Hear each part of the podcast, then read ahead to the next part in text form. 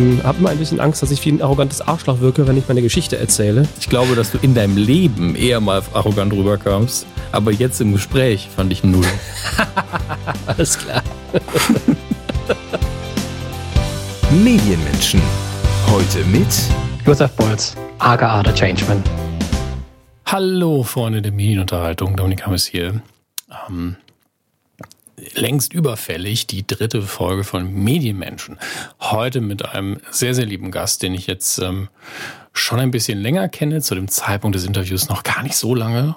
Ähm, habe mich aber sehr, sehr gut mit ihm immer verstanden. Deswegen sei hier vorweg gesagt, Josef Bolz, aka The Changeman, äh, den ich heute interview, zähle ich definitiv zu meinen Freunden. Deswegen ist das ähm, vielleicht auch ein, ähm, ja, es macht das Interview in einigen Hinsichten vielleicht schlechter, in anderen Hinsichten vielleicht besser.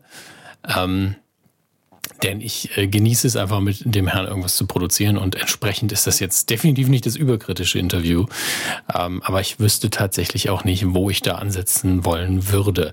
Und äh, darum geht es ja bei Medienmenschen auch nicht. Es geht darum, dass wir uns anschauen können, hey, wie sind diese verschiedenen Leute in die Medien reingekommen?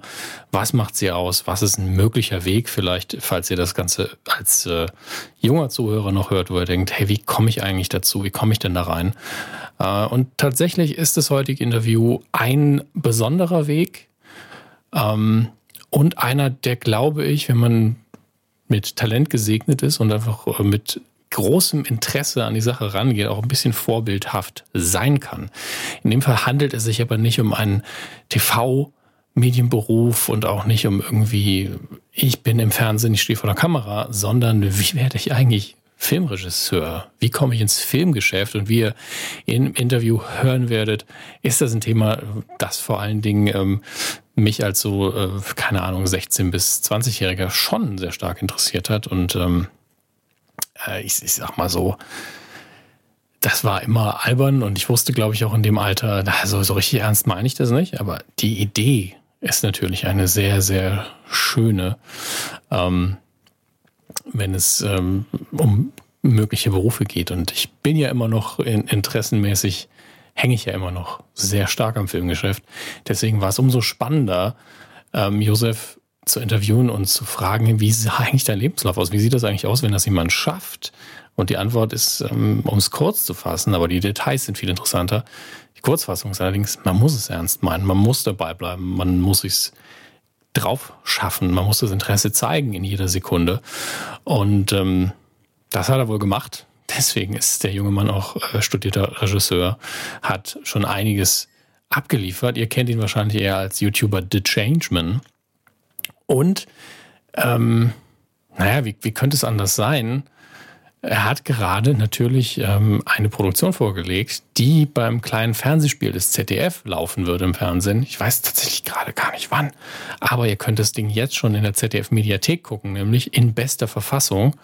Ähm, ich gucke mal, ob ich während ich hier äh, Freestyle nochmal rausfinden kann, wann es im Fernsehen läuft. In, hier, da kommt die gute alte Google-Recherche, die Live-Recherche, ZDF, Ausstrahlung. Das Schöne ist, Google weiß ja, was ich wissen will, deswegen schlägt es mir alles vor. Deutsche Erstausstrahlung, das schafft ihr. 17.06. Ja, das hier kommt vermutlich vorher raus, denn Tag der Aufzeichnung dieses Intros ist, der, ist Dienstag, der 11. Juni. Ähm, da läuft das Ganze im ZDF. Ich muss mal gerade schauen, ähm, ob es eine Uhrzeit noch für mich gibt. Acht Folgen Zusammenschnitt. Das ist nämlich das Besondere an dem bester Verfassung. Ihr könnt es in der Mediathek als eine achtteilige Serie gucken. Und ähm, das Besondere daran ist, äh, es wurde nämlich im TV-Labor Quantum der ZDF-Nachwuchsredaktion, das kleine Fernsehspiel, das TV-Labor Quantum. Das ist ja süß.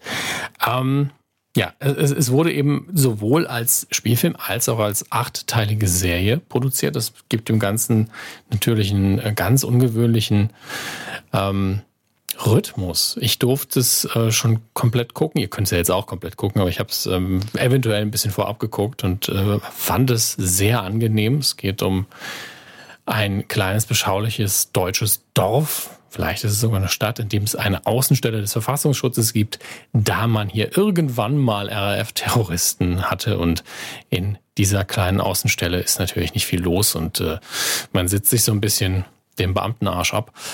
Ähm, Und zwar, ähm, die beiden Beamten sind äh, gespielt von Gudrun Landgräbe und Uke Bosse, die das beide natürlich sehr, sehr angenehm machen. Die eine ist ja, Gudrun Landgräbe ist ja eine Instanz im deutschen Film- und Fernsehgeschäft und liefert hier richtig gut ab, finde ich.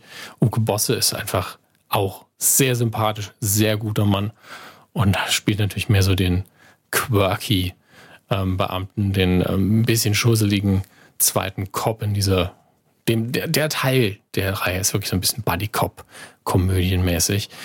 Ähm, auf jeden Fall soll diese Filiale geschlossen werden von vom Verfassungsschutz. Fabian Siegesmund kommt vorbei und als, äh, naja, sagen wir mal, die Zukunft, ja, als strammer ähm, deutscher Agent kommt er so ein bisschen rüber und ähm, er sagt, ja, hier passiert ja nichts, den Laden machen wir dicht. Woraufhin die beiden ähm, ein Attentat faken möchten, das ein bisschen aus dem Ruder gerät und ganz, ähm, ganz flott ist dieser Ort Niederlützel, in dem das Ganze spielt, in Nordrhein-Westfalen, äh, im Chaos verhaftet und ähm, man hat Angst vor Islam, äh, islamisch, islamistischem Terror. Mein Gott, was ist denn los, Mette?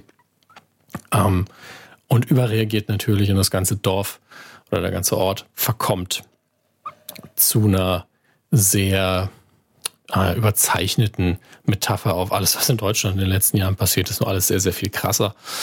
Ähm, Josef hat das Ganze zusammen mit Fabian Siegesmund geschrieben, hat es dann inszeniert fürs ZDF und ähm, das Ganze ist produziert von Warner Brothers und ITVP Deutschland oder ITVP Deutschland fürs ZDF. Kleine Fernsehspiel. Jetzt habe ich aber eigentlich auch mal die Uhrzeit hier. Wie gesagt, im Fernsehen, im linearen Fernsehen am 17.06. um 23.55 Uhr bis 1 Uhr nachts oder jederzeit in der Mediathek oder auf YouTube. Einfach in bester Verfassung googeln. Eigentlich gibt's kaum irgendwas, was sonst ähm, vorher im Google-Ranking steht aktuell. Von daher ein guter Titel. Muss man ja auch mal loben können. Äh, mir hat das Ganze sehr gefallen.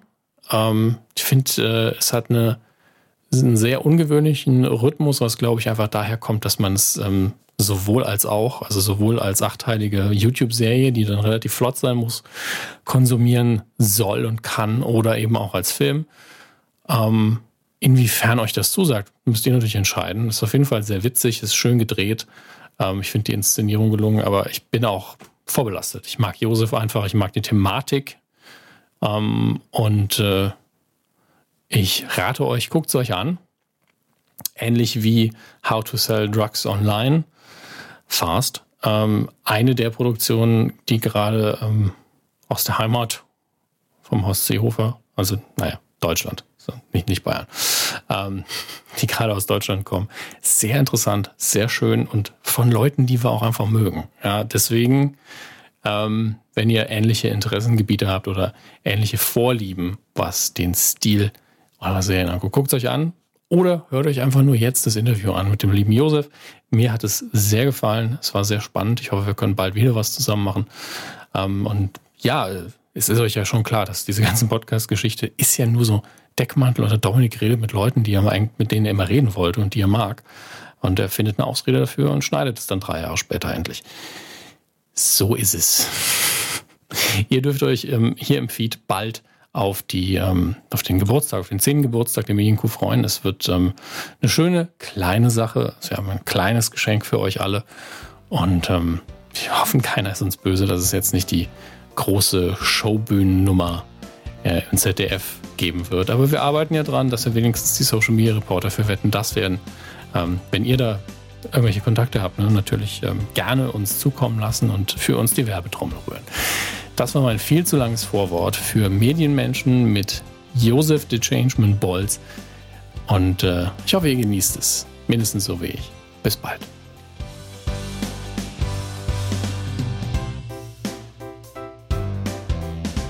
Hallo und herzlich willkommen zu einer bisschen ähm, schlecht ausgeschlafenen Folge von Medienmenschen. Zum Zeitpunkt der Aufzeichnung ist übrigens noch nicht eine Folge Medienmenschen erschienen, aber es sind schon drei im Kasten, was auch ein bisschen kurios ist.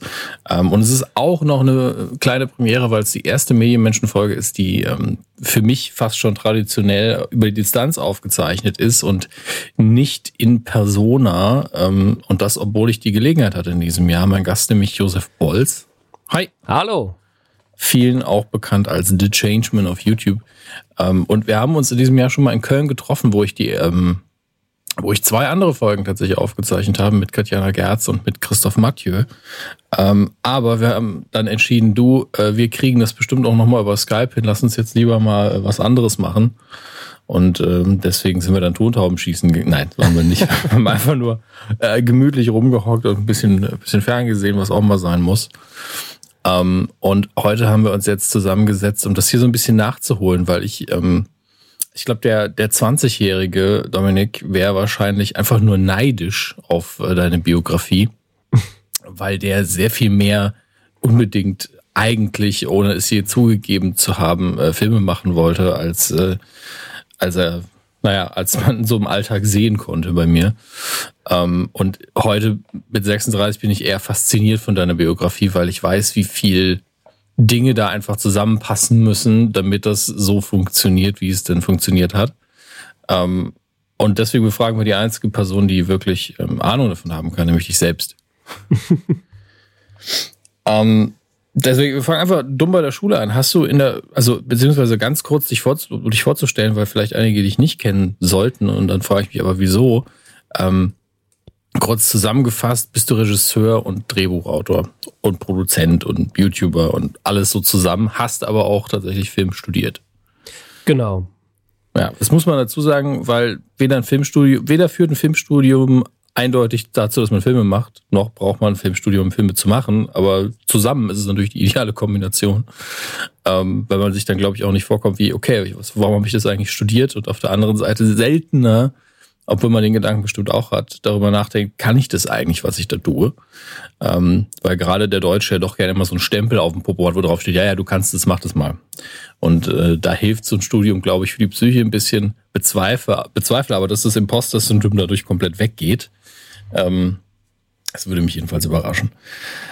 Äh, hattest du während der Schulzeit oder ab wann hattest du die Avancen quasi zu sagen, ey, äh, Kamera auf, auf Menschen oder Objekte richten und damit eine Geschichte erzählen, das äh, wäre schön?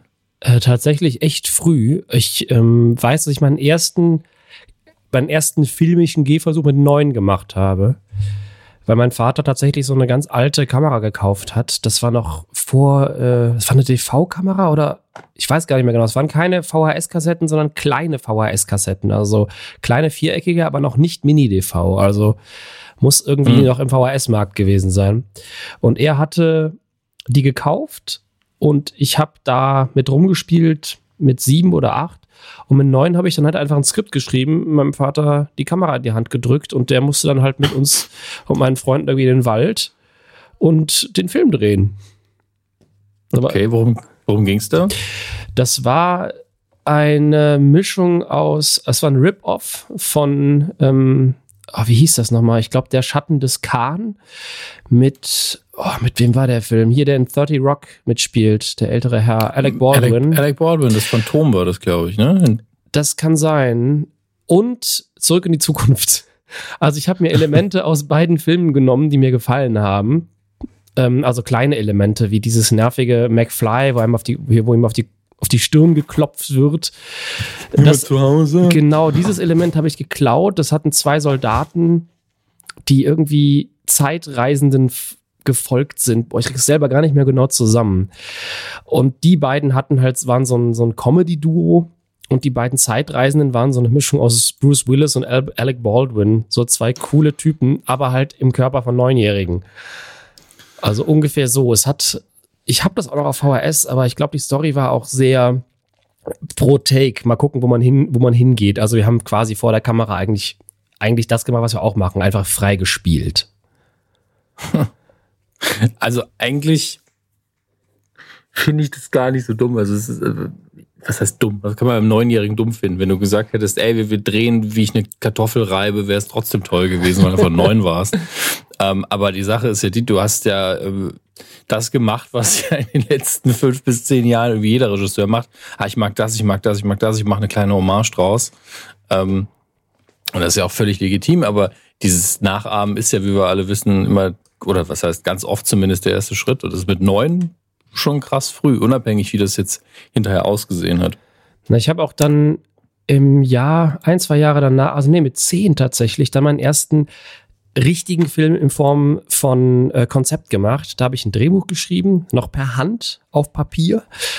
Ähm, und der Film ging ungefähr 40 Minuten. Ging es um Jungen, der irgendwie eine Mutprobe beweisen soll, weil in der Schule alle finden, dass er irgendwie ein Feigling ist und dann nachts in den Wald gehen soll, um eine bestimmte Blume zu pflücken, die man da nur nachts pflücken kann. Also das, was man so aus ne, Märchen und dem Kram, den man so gelesen hat, mitgenommen hat. Und der gerät da irgendwie an einen Werwolf und um halt von dem nicht platt gemacht zu werden, bietet ihm irgendwie so ein Typ im Wald, der da irgendwie die Kontrolle über die Wesen hat, an. Ich kann dir helfen, wenn du dafür in meine Dienste trittst und gerät in diese Art mafiöses Verhältnis. Und das war so ein Mystery-Ding. Und davon habe ich zwei Teile gemacht. also, klingt jetzt, also jedes Mal bin ich so, ich habe schon so viel beschissenere Ideen gehört und auch als Film gesehen, dass ich so, okay, gut, warum denn nicht? Ähm, und heißt das, du hattest während der Schulzeit dann auch eine ganz, beziehungsweise ab dem Zeitpunkt, an dem man realisiert, ah, man kann Film studieren, war da eigentlich klar, wo die Reise hingeht? Ja, es war ein bisschen anders sogar noch, weil ich wusste mit neun eigentlich schon, dass es das ist, worauf ich Lust habe, weil ich dachte halt mhm. halt entweder Bücher schreiben oder Filme machen, je nachdem, was, was für mich einfacher funktioniert, wo ich leichter rein kann. Aber nachdem ich die ersten beiden Filmversuche unternommen habe, war mir klar, das finde ich super. Da war ich damals sogar noch selber vor der Kamera und mhm. Das hat mir aber nicht ganz so viel Spaß gemacht, wie den Film nachher entstehen lassen. Zum Beispiel, als ich noch mit dem Videorekorder dann die Tapes zusammengeschnitten habe. Also wirklich ganz, ganz schlimm. Ähm, oder fällt mir noch ein, ich habe noch einen Film direkt danach gemacht. Ich habe richtig viel gemacht in dem Alter, da 10, 11.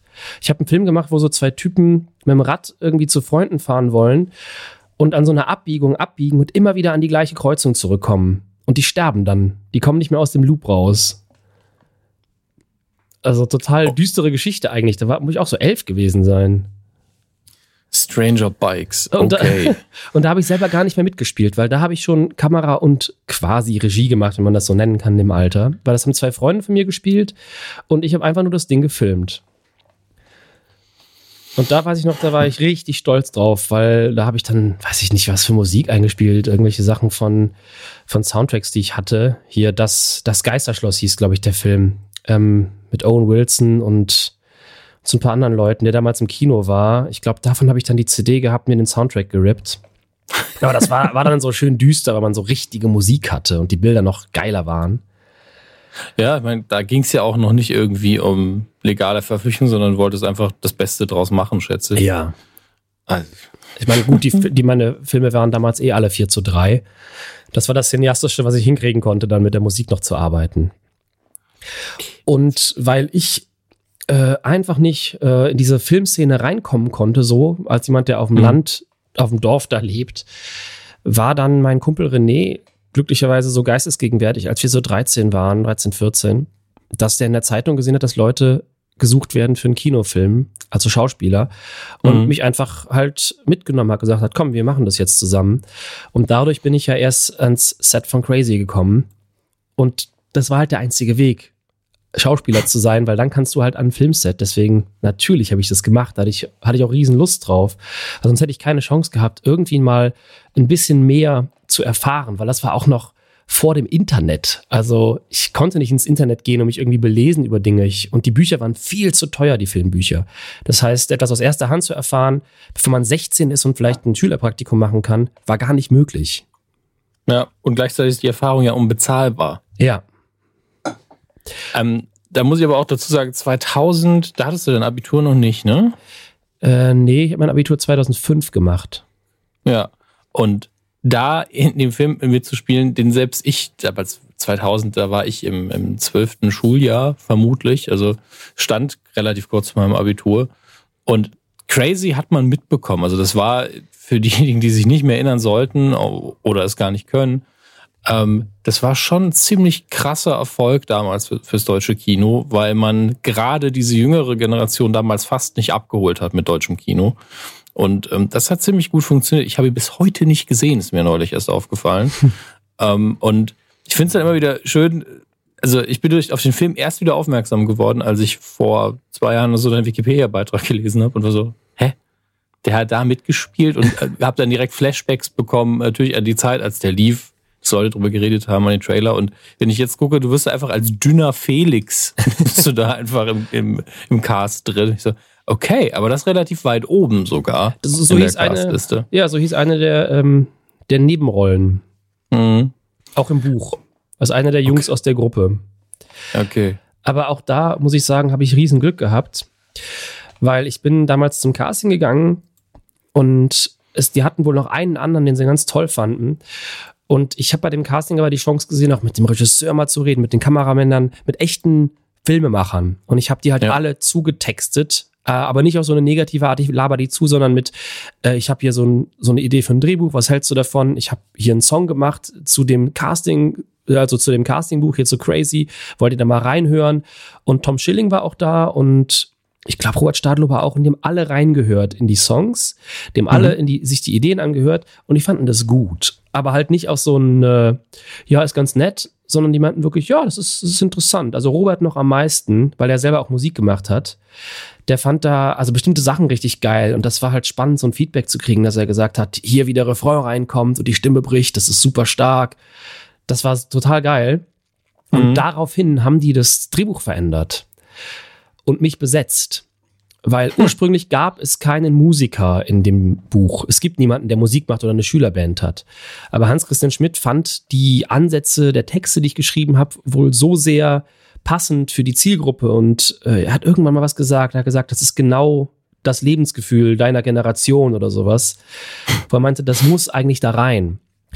Und er und Michael Gutmann haben dann halt sich die Sachen angehört und haben entschieden, das ist der der, den müssen wir besetzen. Wir schreiben dafür das Drehbuch um. Und dies, dementsprechend wurde das Buch angepasst. Es gab auch immer eine Schülerband. Ich stand dann da auf der Bühne und meine Rolle wurde auch wesentlich größer dadurch. Mhm. Äh, ich kam auf den Soundtrack von, von dem Ding drauf und äh, wurde beim Studio von ähm, Sabrina Settler und Xavier Naidoo und habe den Song da aufnehmen dürfen. Also das war schon, also der Rattenschwanz an geilen Erlebnissen, die dadurch ausgelöst wurden, war echt immens. Hab damals dann auch hier die Jungs von echt kennengelernt. Also es war einfach so, auf einmal kam alles auf einmal, die ganze Bandbreite an Erfahrungen. Und ja, dann halt auch Hans Christian, der mir halt am Set immer wieder erzählt hat, was er gerade macht, warum er es macht und der halt auch während des Drehs ganz deutlich gemerkt hat, dass ich nicht vor die Kamera will, sondern dahinter und mir zum Abschluss halt auch dieses fette Buch geschenkt hat von Sidney Lumet, Filme machen. Dann hatte ich endlich ein Buch. Bücher sind immer wichtig. Das Krasse daran ist, was du gerade erzählt hast, ist ja, viele sind so, wow, was ein Glück und äh, toll, dass du dich das so einbringen können, dass es geklappt hat. Aber was hier rein analytisch jetzt passiert ist, du hast einfach mit einem Fußschritt sozusagen 15 Tore und Torwächter umgangen. Und das ist halt das Krasse, weil wenn man so, so schleichend mit irgendwas Erfolg hat, kommt man ja irgendwann in eine Situation, man denkt, oh wow, krass, dass ich jetzt hier bin dass ich jetzt mit den Leuten reden kann auf einer Ebene ja. ähm, oder überhaupt Kontakt mit denen habe. Und davon, daraus zieht man ja sehr viel. Und du bist so, ich bist zu einem Casting gegangen, hattest, warst gut und hattest auch Schwein, denn das hat man immer.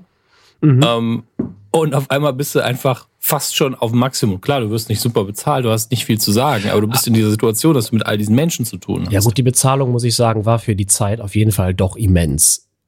Das ich meine damit ja nur, dass es jetzt nicht die, die Top-Liste da drin war. Also du warst so, nicht klar. am nächsten Tag so, okay, ich kaufe mir jetzt einen Benz und mich zur Ruhe. Quatsch. Darum, dass die Bezahlung angemessen war und äh, auch gut war, glaube ich auch sofort, weil Crazy einfach keine kleine Produktion war damals. Genau, und ich meine, klar, ähm, also für jemanden, der einfach das allererste Mal spielt, war das halt mhm. echt eine faire Bezahlung. Also für mich als 13-Jährigen äh, war es einfach unfassbar viel Geld. Äh, und für meine Eltern war es total gut, weil die gesagt haben, super, die haben sich damals 10 Das heißt genommen. Die haben gefragt, ob sie sich 10% nehmen können. Und dafür hat mein Vater den gesamten Vertragskram gemacht, hat verhandelt mit denen. Und ja, das Management genau, quasi. hat quasi das Management damals gemacht, bevor ich dann kurzzeitig in eine Schauspielagentur gegangen bin. Es klingt jetzt, im, also aus einer kindlichen Perspektive, wenn man nicht in der Situation ist, klingt es vielleicht ein bisschen komisch, aber deine Eltern haben eigentlich das gemacht, wofür sie da sind. Du warst 13, die haben die Verantwortung für dich übernommen und da kriegt man ja normalerweise auch 10% für und wahrscheinlich haben. Also da wollen wir gar nicht aufs Detail angehen, das sind eure Finanzen.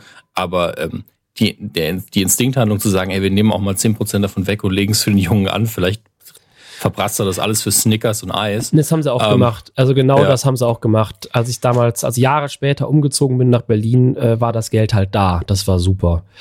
Ich habe natürlich äh, dann eine Kamera gekauft, eine bessere, eine Mini-DV-Kamera und Klar. ein Mischpult, um irgendwie soundmäßig was zu machen, ein gutes Stativ, weil ich ja wusste, wohin ich wollte. Ja, also deine Entscheidung, wofür das Geld auszugeben, ist natürlich genau richtig und deine Eltern haben das gemacht, was gute Eltern machen in der Situation. Also äh, auch nochmal nachträglich Lob an die zwei. Wenn ich, äh, wenn ich sie sehen, nochmal sehen würde, sage ich Bescheid. Ja, Marit. Ähm, mir war das nie so richtig klar. Ich habe einfach nur diesen Titel gesehen und dachte so, das ist schon krass. Aber jetzt, nachdem was du mir erzählt hast, ist es ja vielleicht nicht die Initialzündung gewesen, aber du durftest halt schon mal reinschnuppern. Hättest ja genauso gut sagen können, ey, eigentlich ist es nichts für mich. Mhm. Aber hast wahrscheinlich Blut geleckt. Ja, ich, es gab eigentlich in meinem Leben nie den Moment, ich kann mich nicht daran erinnern, dass es den Moment mal gab, das ist nichts für mich oder ich will was anderes machen. Es gab nur manchmal die Momente, vielleicht muss ich was anderes machen, bevor ich das machen kann. Hm. Aber danach war es eigentlich noch stärker und ich habe danach, nach der Premiere von Crazy, hat mich damals eine Agentur angesprochen für Schauspieler, haben gesagt, hey, wir würden dich gerne äh, aufnehmen. Und dann war ich in der Agentur und ich habe jahrelang fast alle Rollen abgelehnt, weil ich die Bücher nicht gut fand. Ich fand die Drehbücher nicht gut, ich fand die Sachen nicht gut, was natürlich für einen 15-Jährigen total anmaßend ist, als wenn du so aus, aus, aus Schauspielagentur-Sicht drauf guckst, der halt die Bücher liest und sagt, das ist nicht gut, ich mach das nicht. Und die irgendwann auch ausgerastet sind und gesagt haben, so, du bist nicht Tom Cruise, du kannst dir nicht aussuchen, was du spielen willst, du musst jetzt mal Schauspielerfahrung kriegen, weil natürlich über die, ich habe, glaube ich, drei, warte mal, 15, ja, drei Jahre lang habe ich alles abgelehnt. Und die Agentur hat irgendwann gesagt, so, dass wir können dich bald nicht mehr vermitteln, weil es erinnert sich bald keiner mehr an dich. So, das crazy Schiff ist vorbeigefahren. Du musst jetzt mal was machen. Und ich habe immer gesagt, ich mache keinen Bock, schlechte Filme zu machen. Ich habe keine Lust, dumme Rollen zu spielen. Und ich finde das alles nicht gut. Oder ich verstehe es nicht. Ähm, und das Einzige, was ich damals gemacht habe, war dann die Randgruppe von Alexander Tavakoli, weil ich das Konzept super spannend fand. Und das war zwar unbezahlt, das heißt für die Agentur auch wieder doof, aber da war ich dann Feuer und Flamme, weil ich durfte einen Kameramann spielen von einer Dokumentationstruppe, so einem Doku-Team von Studenten, die eine Dokumentation machen wollen über, ich weiß gar nicht mehr genau was. Meine Güte, bin ich bin nicht gut vorbereitet. Ähm, Ist okay, ich auch nicht. aber die, die Randgruppe erzählt quasi so eine Story von, von so drei Typen und einem Mädel. Und der eine ist ein Kameramann, der andere macht den Ton. Und dann gibt's halt den, der die äh, Fragen stellt. Und die treffen unter anderem äh, einen AIDS-Kranken und der stellt ihm halt super indiskrete Fragen. Und der möchte halt quasi so eine Art Sensationsjournalismus aufbauen auf so einem Projekt. Und das geht halt brutal nach hinten los. Und es geht eher um diese Hauptfigur dieses Moderators, der halt immer geiler darauf ist, äh, Gewalt zu zeigen und äh, auch später sich selbst, ich weiß gar nicht mehr, ob es der finalen Fassung drin war, der später auch selbst dann gewalttätig wird. Es gab nämlich zwei Fassungen, eine 45-minütige mit wirklich viel, viel Zeug und eine 20-minütige, die das ein bisschen eingedampft hat. Und das war halt eine total spannende Erfahrung, weil ich da mit dem Regisseur super eng arbeiten konnte, weil ich ja auch die Kamera in der Geschichte gemacht habe und die mein Material auch mit benutzt haben. Das heißt, ich habe quasi Kamera und also ja, quasi zweite Kamera gemacht. Ich habe es nicht gespielt. Das war ganz geil. und gleichzeitig war es spannend, da nochmal klar zu merken, dass ich kein Schauspieler bin. Also auf jeden Fall, auch wenn immer mal wieder Leute das halt sagen, für meine eigenen Ansprüche, also bestimmt kann ich mich irgendwo nett hinstellen und halbwegs was, was machen, vor allem so im Com- Comedy-Kram, wo das Schauspiel nicht immer so super tief gehen muss. Aber eigentlich, ich würde mich selber nie casten. Ich finde, das ist nicht, geht nicht genug in die Tiefe, das Spiel ist nicht gut genug. Ähm, und man merkt halt auch, dass ich mich nicht auf Rollen einlassen möchte. Also nicht in dieser Tiefe, weil also das, was ein Schauspieler vielleicht hat, der das wirklich ergründen will, ich will halt den Film machen, nicht diese Rolle. Ich will die Rolle von außen machen. Und Mhm. bei die Randgruppe war das Tolle, dass ich so ein bisschen beides durfte. Ich durfte so ein bisschen ich selber sein, weil die Rolle basierte so ein bisschen auf mir, was Tavakoli mit Sicherheit gemacht hat, weil er gemerkt hat, dass ich kein Schauspieler bin. Und gleichzeitig halt mit der Kamera rumfuchteln und entscheiden, welchen Bildausschnitt ich selber wähle innerhalb der Szene. Ich glaube, was dieses, ähm, also erstmal ist natürlich dein Maßstab für dein, für Schauspiel im Allgemeinen höher als bei anderen Leuten, weil du natürlich, wenn du Filmemacher sein möchtest, auch genau guckst, was kann der Schauspieler denn, denn leisten. Ähm, und man ist dann immer ein bisschen selbstkritischer, aber ich glaube, und das ist jetzt natürlich der Blick von außen, weil mir die praktische Erfahrung fehlt, deswegen würde mich da dein Kommentar interessieren, dass sehr oft ähm, Schau Schauspielleistung und Talent verwechselt wird mit einer gewissen Präsenz vor der Kamera und dass man sich mit der Kamera wohlfühlt. Ähm, dass Leute einfach gecastet werden und sagt, ey, der macht einen guten Eindruck vor der Kamera. Was alleine ja nicht Schauspielen ist. Das kann gut sein. Ich bin halt ein Freund davon, ausführliche Castings zu machen. Mhm. Also wir haben jetzt für das aktuelle Projekt, für das kleine ZDF kleine Fernsehspiel, haben wir halt auch drei lange Casting-Szenen gehabt und jedes Casting zwei Stunden. Und das ist nicht üblich. Normalerweise guckst du halt, ich habe ja Jahre, jahrelang äh, für eine Casting-Agentur in Berlin gearbeitet. Normalerweise guckst du halt, dass du die Leute schnell durchbekommst, straight die Szenen mit denen machst. Also eine Stunde ist schon viel. Wenn du eine Hauptrolle castest, geht das vielleicht noch. Aber zwei Stunden, das ist schon eher selten. Es gibt bestimmt Regisseure, die das machen. Aber als ich das jetzt auch wollte, wurde auch erst gesagt, ah, okay, zwei Stunden pro, pro Konstellation, pro Person. Okay, machen wir. Aber nicht die erste, ja. also war nicht, war nicht erwartbar.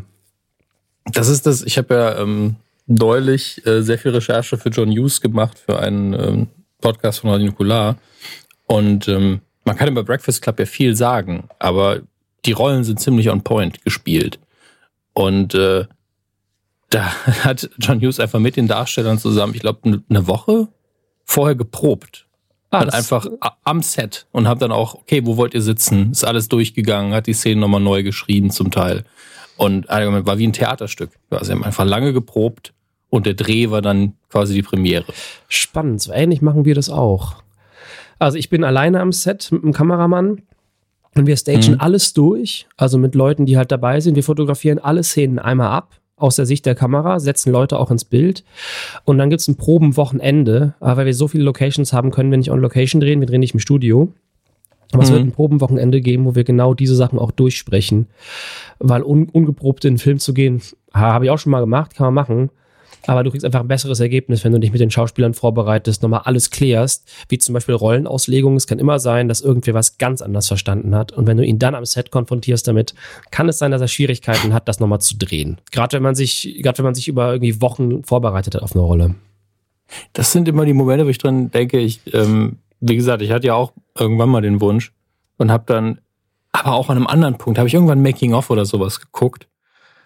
Und da war ich so, das Schlimmste, was einem passieren kann, ist doch eigentlich, wenn man hinterher im Schnitt sitzt und man hat einfach zehn Stellen, wo man sagt, ah, das hätten wir anders machen müssen. Ja, das kommt aber natürlich auch immer wieder vor. Natürlich.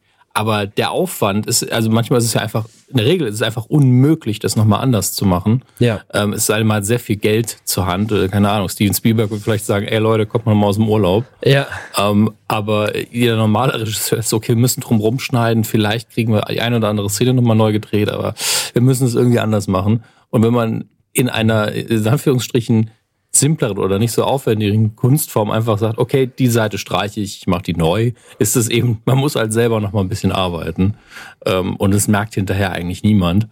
Und bei Dreharbeiten stelle ich mir das einfach sehr frustrierend vor. Und deswegen ist es, glaube ich, der Stressfaktor auch immer sehr hoch, gerade wenn Zeit und Geld eingeschränkt sind. Mhm. Ja. Ich weiß nicht, ob ich darauf Bock hätte, wenn ich ehrlich bin. Also ich glaube nicht, also dein Job ist mir auch einfach, das ist ich will ja jetzt nicht deinen Job schlecht reden. Auf gar keinen Fall, weil gleichzeitig finde ich ihn unfassbar spannend. Aber ich glaube einfach, dass der Verantwortungslevel so hoch ist, ähm, dass mich das auch so ein bisschen fertig machen würde. Ja, das äh, kann ich nachvollziehen. Das kenne ich auch. Dass man in der Produktion sitzt oder am Set sitzt und halt denkt, wenn Sachen nicht laufen, vor allem, wie kriege ich das jetzt hin, weil ich muss es hinkriegen.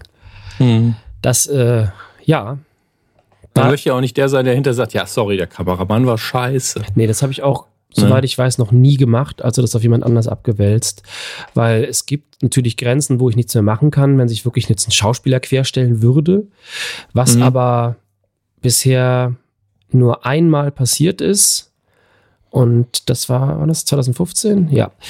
Der sich einfach quergestellt hat und die Rolle nicht spielen wollte. Und da hatte ich dann auch keine Handhabung, ähm, weil der in einer Position war, in der er mit dem Geldgeber des Projektes so eng war, dass es nichts gebracht hat, mit dem Geldgeber zu sprechen, der dann gesagt hat, wenn der das nicht möchte, dann muss er es nicht machen.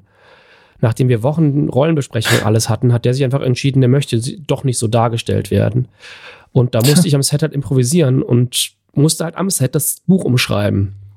Das war unangenehm, weil ich weil ich es total ätzend fand, weil man die Geschichte umschreiben musste und keine Handhabe hatte, weil natürlich gibt es einen Auftraggeber, der da viel Geld reingesteckt hat. Und wenn dem das auf einmal auch egal ist, hu, war halt, ja, der Rest der Produktion war super, aber mit dem Typen, das war ein bisschen, bisschen anstrengend.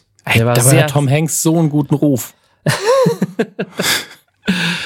ja, war der kleine Tom, der Cruisy. Ja, nee, man muss einfach äh, an der Stelle auch sagen, ey, ich werde hier niemals sagen, so, äh, sag mal, wer es war. Komm, komm.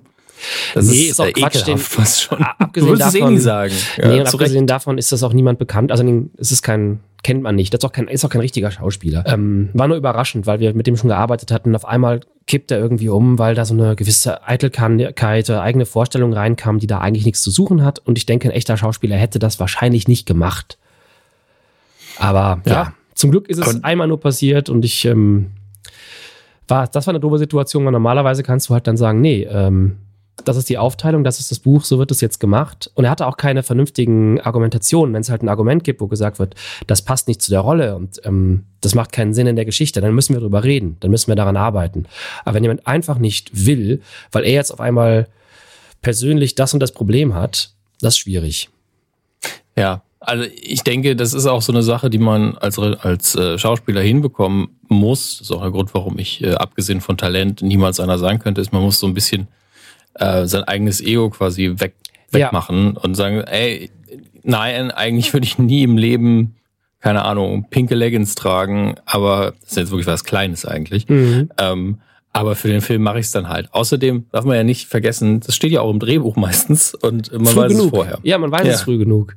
Es ist ja nicht so, als wird man irgendwie in die Szene geworfen, bekommt das dann zum Lesen. Man hat das seit Wochen da liegen.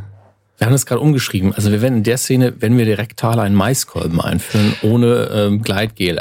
Ich, du, du bist Profi, du schaffst das, ne? Obwohl es, obwohl es das auch gibt. Bei Crazy haben wir manchmal ja. abends äh, rosa Drehbuchseiten bekommen das waren Seiten, die über Nacht umgeschrieben wurden. Dann hast du, bist du morgens auf den Flur gegangen im Hotel und hattest da deine Seite liegen, hast die halt gelesen und wusstest, okay, wir haben, es ist noch eine extra Szene dazu gekommen. Dann müssen wir jetzt schnell noch lernen. Aber da ist es mir nie in den Sinn gekommen, da irgendwie zu sagen, das mache ich nicht oder das will ich anders machen. Auch später nicht bei den Produktionen, die ich später noch hatte. Da ist es auch passiert, dass über Nacht dann nochmal teilweise heftige Änderungen dazu kamen. Übrigens, ähm, gib einfach, das nächste Mal muss ich einen ausgeben, allein für die Coolness, mit der du über diesen Maiskolben weggequatscht hast. ähm, wir haben jetzt kurz über Crazy geredet, kurz über Randgruppe und einfach auch zum Abhaken, ob hier vielleicht die IMDb-Fehler macht. Verrückt nach Paris ein Skater? Ja, das ist korrekt. Nachdem ich so viele Rollen abgelehnt habe und auf nichts mehr Bock hatte, hat die Agentur irgendwann gesagt, so, du machst das jetzt. du spielst, du fährst jetzt Skateboard. Genau, das war ähm, ein Kinofilm mit oh, wie heißt der? Ganz toller Schauspieler mit äh, oh. großen Ohren. Dominik Horwitz. Horwitz, ein irrer Typ. Mit dem war das. Und da war ich ein Skater, der drei Behinderten da irgendwie ihre, weiß ich gar nicht mehr genau, was das war, ihre Quietschenten, die hatten so Schiebeenten, glaube ich. Auf einmal haben wir denen was geklaut und haben die dumm angemacht. Mhm. Und ja, das waren irgendwie zwei, drei Takes da war noch ein Stuntman dabei, der sich dann irgendwie, der dann einen Unfall gemacht hat, der auf Inlineskates unterwegs war. War nochmal spannend, da was zu sehen. Aber das war auch spannend, wie langsam im Gegensatz, ich hatte ja Crazy gemacht, wo man ne, wirklich langsam und bedächtig vorgegangen ist, aber wo man nie irgendwie warten musste. Krass. Es ging irgendwie alles immer so seinen Weg. Bei Randgruppe gab es gar keine Wartezeiten, die haben einfach durchgeballert, Studentenfilm halt. Klar. Und bei Randgruppe waren die auf der Kölner, oh, auf welcher Platte war das nochmal? Über der Symphonie ist es, glaube ich, hinterm Dom ist da so eine große Platte. Mhm. Auf der wurde das gedreht und wir waren den ganzen Tag da und haben einfach ewig lang, weil wir halt auch kleine Rollen hatten, gewartet. Moment, es war, wurde nicht in Paris gedreht. ja, später geht das Ding nach Paris. Ich hatte ja nur einen Drehtag da. Ah, okay. Also es war eher eine, ähm, eine Einsatzrolle, wie man das vielleicht auch nennt. Also das mhm. ist Edelkomparserie. Naja, ich meine, aber solche Rollen, das verstehe ich noch sehr gut. Das ist ja ein guter Kompromiss zwischen, ey, du kannst, also für die Rolle kannst du jetzt nicht sagen, der Film ist Dreck. Und gleichzeitig haben wir dann nochmal einen Credit, den wir vorweisen können. Ja, bei dem habe ich auch tatsächlich über den Film fast nichts gewusst, bis ich zum Set mhm. kam. Also ich wusste nur ganz grob was. Und ja, da habe ich dann auch einfach gesagt, ich mache das jetzt, damit ich nicht die Agentur weiter ärgere. Sie das natürlich auch auf Dauer verständlicherweise nervig fanden. Da hast du halt da einen Jungschauspieler und der stellt sich die ganze Zeit quer. Dann gibt es halt entweder den Weg, du wirst ihn raus und arbeitest mit dem nicht mehr. Ähm, oder man kommt da irgendwie zusammen. Und äh, da die mich nicht rausgeworfen haben, jahrelang, gehe ich davon aus, dass die irgendwie entweder genug Anfragen hatten oder irgendwie da was gesehen haben, was sie gesagt haben, das wollen wir schon fördern und gehofft haben, dass ich mich irgendwann nicht mehr querstelle, aber ich wusste leider zu genau, wo ich hin will und selber hätte da mich nie aus der Agentur raus äh, befördert, weil es für mich ja schon der Kontakt zur Filmszene war, den ich selber nicht herstellen konnte. Klar. Andererseits war ich dann nicht, ich wollte halt nicht Schauspieler werden, sonst hätte ich mich da mehr reingehängt und wäre zu mehr Castings gegangen, natürlich. Nee, aber so habe ich das mh, bis, ich bin glaube ich 2003 aus der Agentur raus. Das ist interessant, weil 2003 auch deine letzten Schauspielcredits in der IMDb stehen. Korrekt. Ähm, stimmt, stimmt Dragnet überhaupt? Hast du wirklich in dem Revival von Dragnet eine kleine Rolle gehabt? Ja, selbstverständlich. Ja, selbstverständlich. Wer, wenn nicht ich? So eindeutig. ich, weiß nicht, ich weiß nicht, wo dieser Fehler herkommt. Mhm. Ähm, ich habe selber keinen IMDb-Account und keine Ahnung, ob man das einfach korrigieren kann wie bei Wikipedia. Ich weiß es nicht, aber ich habe mich dann. Es, es ist wie eine Wikipedia, aber ich glaube, was rauszukriegen ist schwieriger, als es reinzutun. Ich, ich habe ja selbst eine IMDb-Seite, weil ich sie selbst eingetragen habe. Nee, ich habe mal versucht, auch dieses komische Zitat, was von mir drin steht, zu ändern, aber man kommt da. Mensch. Also es, es ist alles bleibt immer gleich. Ich habe das ein paar Mal versucht, auch die ähm, Filmografie zu korrigieren, aber ich glaube, man braucht einen oh. Pro-Account. Ja, den habe ich nicht mehr, der kostet zu viel. Ähm ich sehe aber gerade kein, nee, Personal Quotes steht keins mehr drin. Ah, dann ist es in, immerhin inzwischen weg. Es war ein ganz seltsame englische Quote, die keine Ahnung, wo die herkamen. Vielleicht hat einfach jemand mit einem ähnlichen oder gleichen Namen äh, in, bei Dragnet mitgespielt. Ähm, oder jemand war ein Fan von Crazy und hat einfach gedacht, ey, den schreibe ich mal rein. Ähm, dann aber, und das ist jetzt das, wo ich sagen muss, ich habe das kurz jetzt gemutet auf YouTube laufen lassen. Sex Up, Jungs haben es auch nicht leicht. So ein typischer Teenie-TV-Film für Pro7. Mhm. Habe ich eben einen sehr jungen Josef gesehen, wie er auch einen On-Screen-Kuss hatte. Ähm, und da, da schwang ich immer zwischen, ja, ist, er war halt in dem richtigen Alter und es ist halt die Art von Film und es ist auch die Art von, es ist auch die Zeit gewesen, wo das einfach der Standardfilm war. Und gleichzeitig ist es so, ich frage mich ernsthaft, wie er sich damit fühlt. Das war eine wahnsinnig tolle Erfahrung, weil es für mich das Kapitel Schauspiel für immer abgehakt hat. Mhm. Also vor allem in der Form weil ich äh, wollte diese Rolle nicht haben. Das weiß ich noch genau. Ich war mhm. aus der einen Agentur raus und bin dann aber, weil ich eine Zeit lang gemerkt habe, ich glaube, ich bin sogar 2002 oder 2003 aus dieser Agentur raus. Und dann meine ich, Nee, Quatsch, das waren doch beide alten. Ah, ich krieg's gar nicht mal 100% zusammen. Es war auf jeden Fall was irgendwie zwischen Agenturen, weil ich wurde vorgeschlagen für diese Rolle oder angefragt für diese Rolle. Und ich dachte erst, es geht um die Hauptrolle und das Buch gelesen und fand das halt super albern alles. Und dachte mir so, boah, ey, ich, boah, weiß ich nicht, ob ich den Bock drauf habe. Andererseits hatte ich jetzt auch jahrelang nichts gemacht. Also, glaube ich, zwei Jahre lang nicht. Das war nämlich 2005. Ähm, und war gerade erst an der neuen Schule angekommen, hatte gerade damit erst angefangen und dachte mir so, naja, vielleicht vielleicht ganz gut, jetzt nochmal so was zu machen mit Film, weil es ja auch bald in drei Jahren gehe ich ja von der Schule oder in, Quatsch, wann war das denn? Doch 2003 war das. 2005 habe ich Abi gemacht. Also so zweieinhalb Jahre später von der Schule. Und bin dann nach Berlin, hab den Regisseur getroffen, der super sympathisch war und der mir dann erstmal auch erklärt hat, dass es nicht die Hauptrolle ist. Ähm, weil ich den falschen Text auch gelernt hatte. Und dann war ich, war ich im Casting und habe dann halt mit, ähm, ja, so zwei Mädels gespielt, so Anspielpartnerinnen. Und der hat mich immer im Raum gelassen. Normalerweise kommst du bei einem Casting rein, wirst deiner Partnerin, deinem Partner vorgestellt, dann spielt ihr zusammen und dann gehen beide wieder raus. Ich bin die ganze Zeit im Raum geblieben mit dem Regisseur und dem Kameramann, weil der meinte, nee, nee, bleib du mal hier. Und dann hat er mit mir sich meine Konkurrenten angeguckt.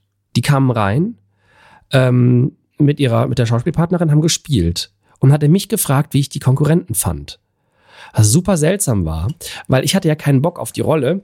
Und ich habe dir mhm. dann halt gesagt, so, naja, der war besonders gut, das fand ich gut bei dem und bin halt komplett in die Regierolle mitgefallen und habe überhaupt nicht für meine Rolle gekämpft. Ich habe einfach komplett gesagt, warum ich die gut fand und dass der besser war. Und dann hat er sich das alles angehört, meinte irgendwann so, ja, ähm, die waren alle wesentlich schlechter als du. Ich so, ja, fand ich jetzt nicht. Also ich würde den besetzen. Und dann hat er gesagt, ja, ähm, ich habe schon mitbekommen, du hast nicht so richtig Lust darauf, aber du bist wirklich genau so, wie ich mir die Rolle vorgestellt habe. Also du wärst perfekt dafür. Also kann ich dir jetzt hier im Raum sagen, ich würde dich da gern für besetzen. Und dann habe ich gesagt, ja, weiß ich nicht. Und bin halt zurückgeflogen nach Köln und hab dem halt kein Go gegeben. Ja, weil, weiß ich nicht. Ja, weil ich nicht, wusste, ich nicht so wusste.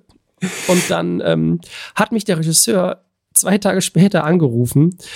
Also ich meine, es waren zwei Tage, da würde ich, mich nicht darauf festlegen jetzt, aber kurze Zeit nach dem Casting und rief an und hat mir nochmal gesagt, es wäre, er fände es wirklich toll, wenn ich die Rolle spielen würde. ich auch noch nie erlebt, dass es so umgedreht war. Und dann habe ich halt drüber nachgedacht und habe gesagt, ähm, ja, ja doch, also ja gut, komm, ich mach das.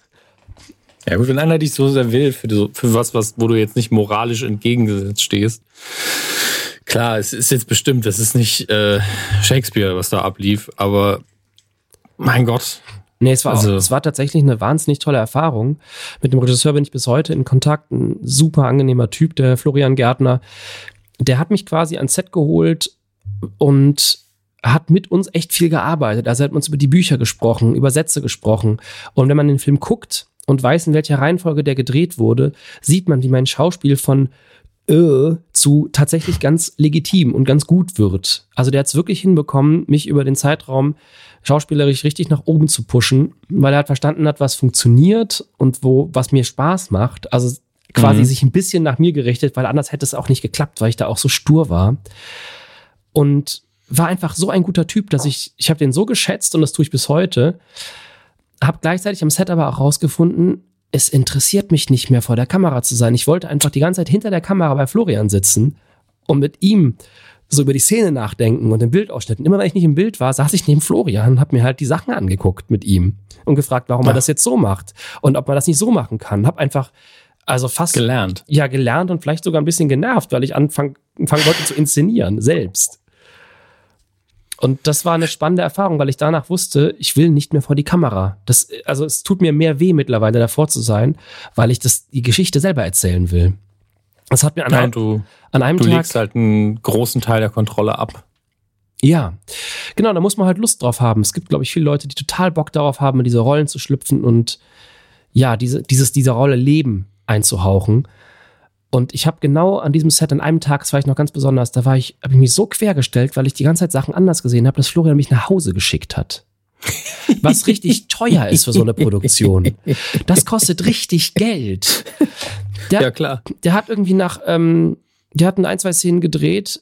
Äh, also ich und ähm, einer der anderen Schauspieler, der mit im Bild war, einer der Hauptdarsteller, wir waren beide so unkonzentriert, eher aus anderen Gründen als ich, dass, dass Florian uns zur Seite genommen hat und gesagt hat: So, Josef, äh, du musst mal wirklich dir klar darüber werden, dass, dass du jetzt nicht, dass du die Rolle spielen musst und dass du jetzt nicht den Film inszenierst. Und zur anderen Person hat er eine andere Ansage gemacht und haben die uns nach Hause geschickt.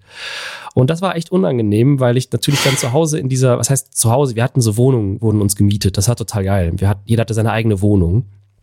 Und saßen wir in den Wohnungen. Und da war mir dann langsam so klar, dass ich diese Haltung, dass es jetzt nicht der Zeitpunkt für diese Haltung ist. Dass ich jetzt irgendwie hier mit 17, 18 sitze und, und dieses Ding abziehe, sondern dass es mir langsam mal darüber klar werden muss, dass es so nicht geht.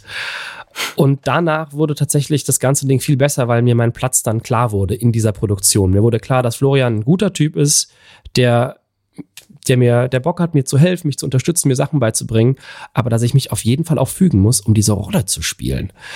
Und da ist echt ein Knoten geplatzt, weil danach war der ganze Dreh viel angenehmer, es hat mir viel mehr Spaß gemacht, aber es war auch gleichzeitig viel frustrierender, weil mir klar war, dass ich das auf gar keinen Fall will. Also für die Zukunft, dass ich das nicht mehr machen möchte, diesen Job. Kein Schauspiel mehr. Also war es eine bittere Erkenntnis, die, glaube ich, sehr hilfreich war für die Produktion und für mich auch, weil das Spiel danach einfacher wurde. Und ich wusste immer, wann meine Zeit ist, um Florian über die Schulter zu blicken. Und das war nicht, während ich in der Szene war. Tatsächlich war sehr schön. Im Übrigen unter, äh, bei YouTube, wie gesagt, gibt es Ausschnitte einer bei, bei Teil 1 von 10 direkt der erste Kommentar. Wer guckt den Film nur wegen Changeman? Was? okay, geil. Das, das hat vor drei Jahren jemand drunter geschrieben. Ah, ich glaube, vor, ähm. glaub, vor drei Jahren habe ich mal eine Shit Happened Folge zu der Geschichte gemacht, dass ich in diesem Film mitgespielt habe, weil ich in einer Nacht auf einer Party war und zufällig in das Auto eines Zuhälters geraten bin. Aber es ist eine andere Geschichte. Ist gut ausgegangen. Bitte was? Ausgerechnet ein Zuhälter? Ja, gibt's eine Shit-Happened-Geschichte zu. Du liebe Zeit. Und da habe ich damals auch Sex Up verlinkt. Ich denke mal, deswegen haben das vielleicht ein paar Leute darüber gefunden. Das ist nur eine Vermutung. Okay. Ich, ich bin jetzt noch zum zehnten, also letzten Teil davon. Und wie schlimm war für dich das Tanzen auf der Bühne?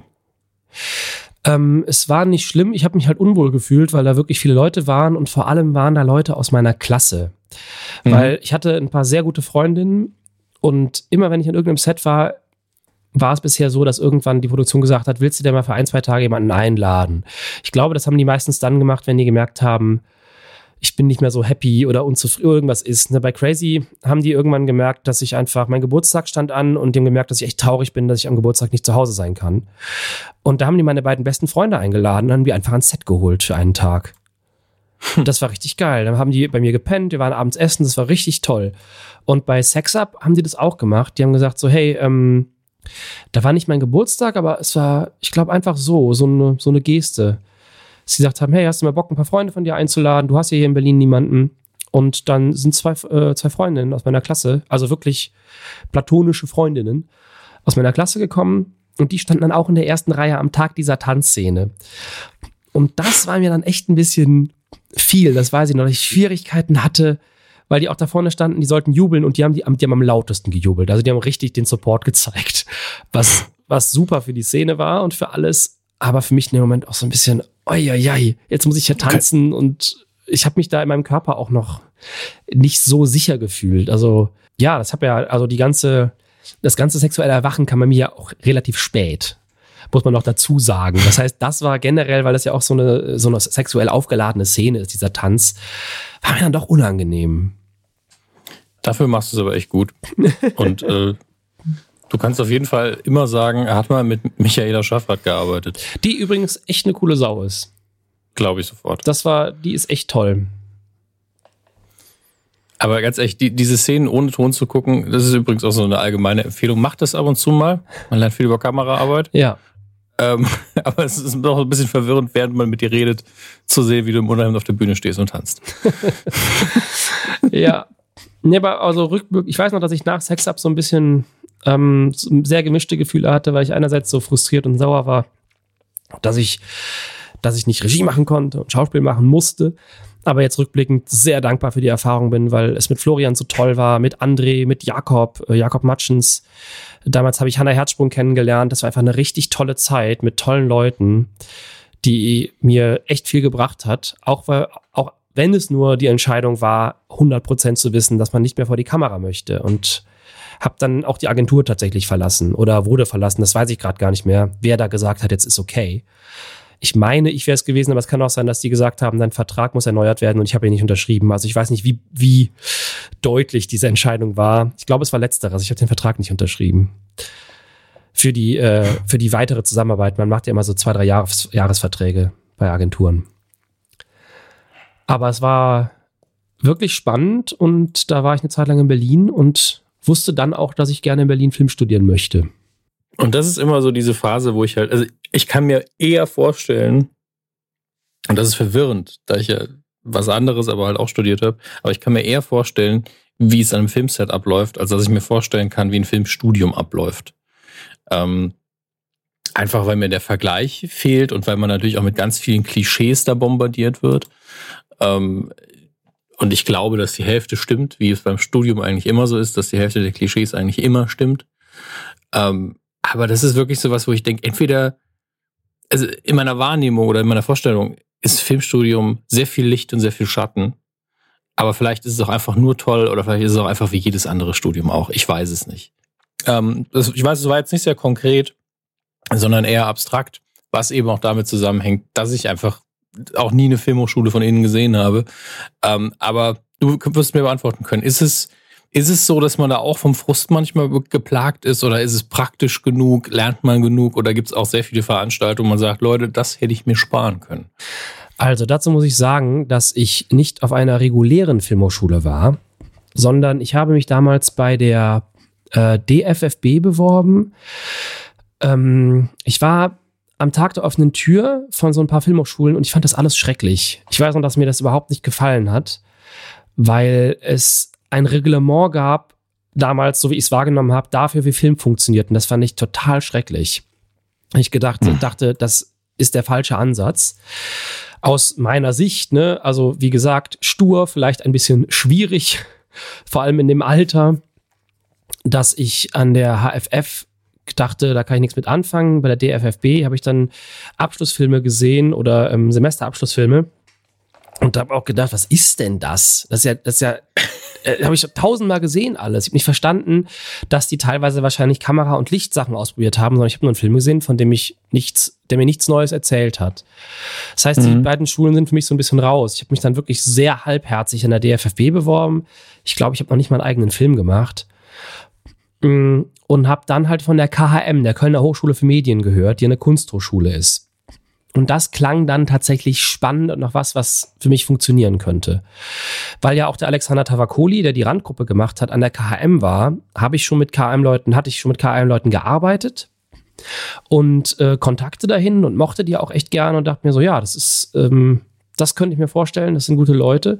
Hab auch in dem gleichen Zeitraum jemanden kennengelernt, der Ton gemacht hat, der an der KHM gerade abgeschlossen hatte der mir auch nochmal gesagt hat, nachdem er meine ersten Filme so gesehen hat, meine Kurzfilme, dass es genau die Schule für mich sei.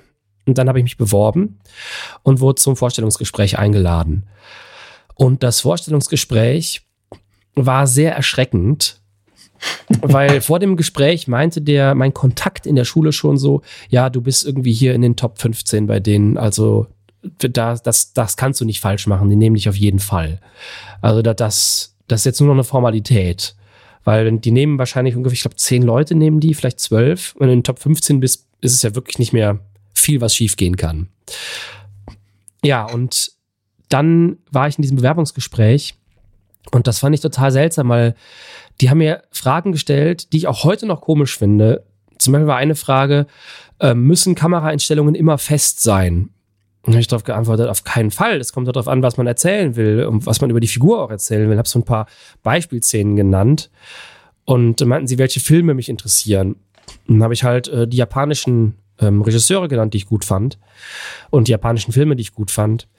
Und dann haben sie halt einen angesprochen, den ich scheiße fand, den fanden die aber super.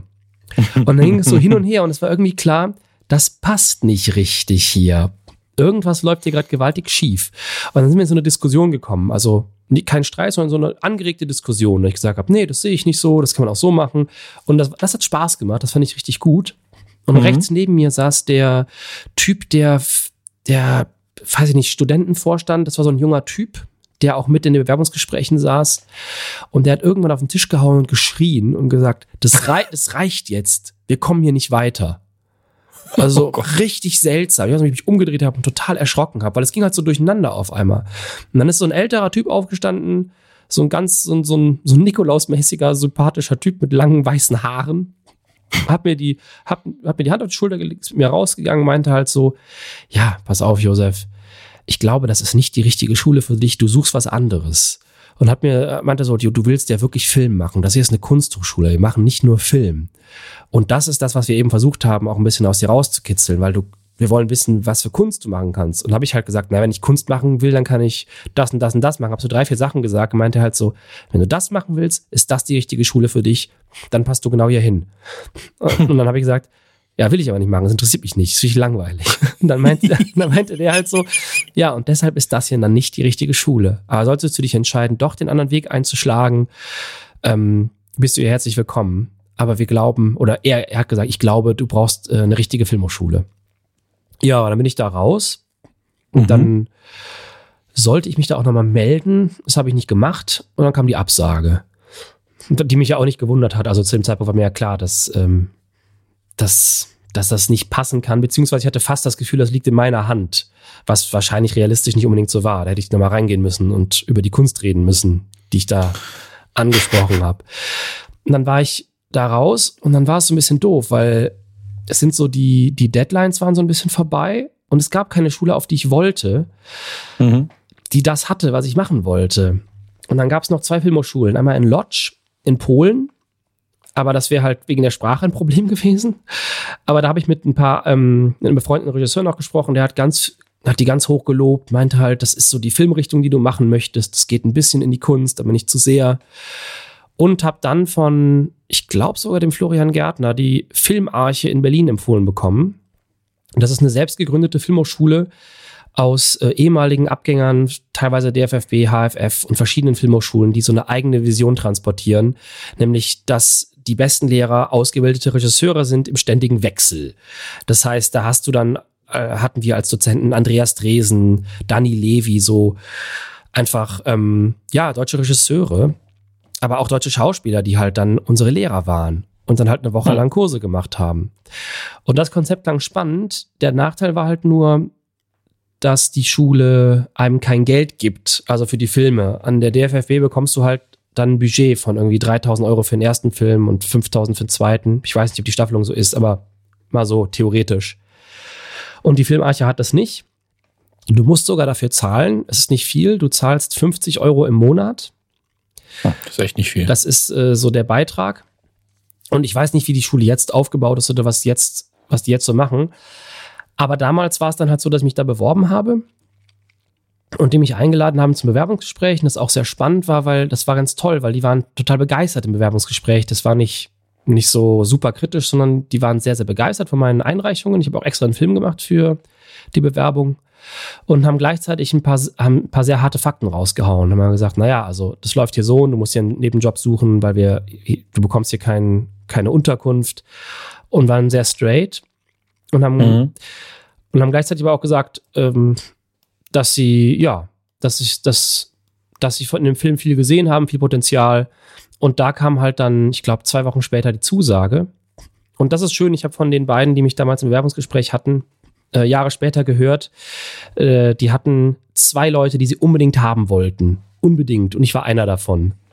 Das war irgendwie ganz schön, weil ich habe nämlich direkt, als ich in der Schule angefangen habe, wieder nur gemacht, was ich wollte.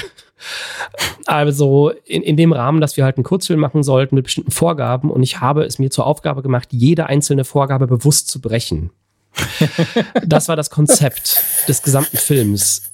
Und äh, das war ganz spannend, weil ich habe damals, als wir diesen Film machen sollten, sollte man halt mit Drehbuchautoren arbeiten. Ich fand aber die Entwürfe von denen blöd, deswegen habe ich selber vier Kurzfilme geschrieben und habe die ausgelegt und habe gesagt, hier, einen davon will ich drehen, kann irgendeiner Drehbuchautoren bitte einen davon nehmen und ein bisschen damit arbeiten, weil eure Entwürfe, ich kann damit nichts anfangen. Also total, ja, ich habe es ich hab's natürlich sehr charmant und höflich gemacht, aber im Grunde und so war. So wurde ich der beliebteste Student der Schule. Nee, genau, auf gar keinen Fall.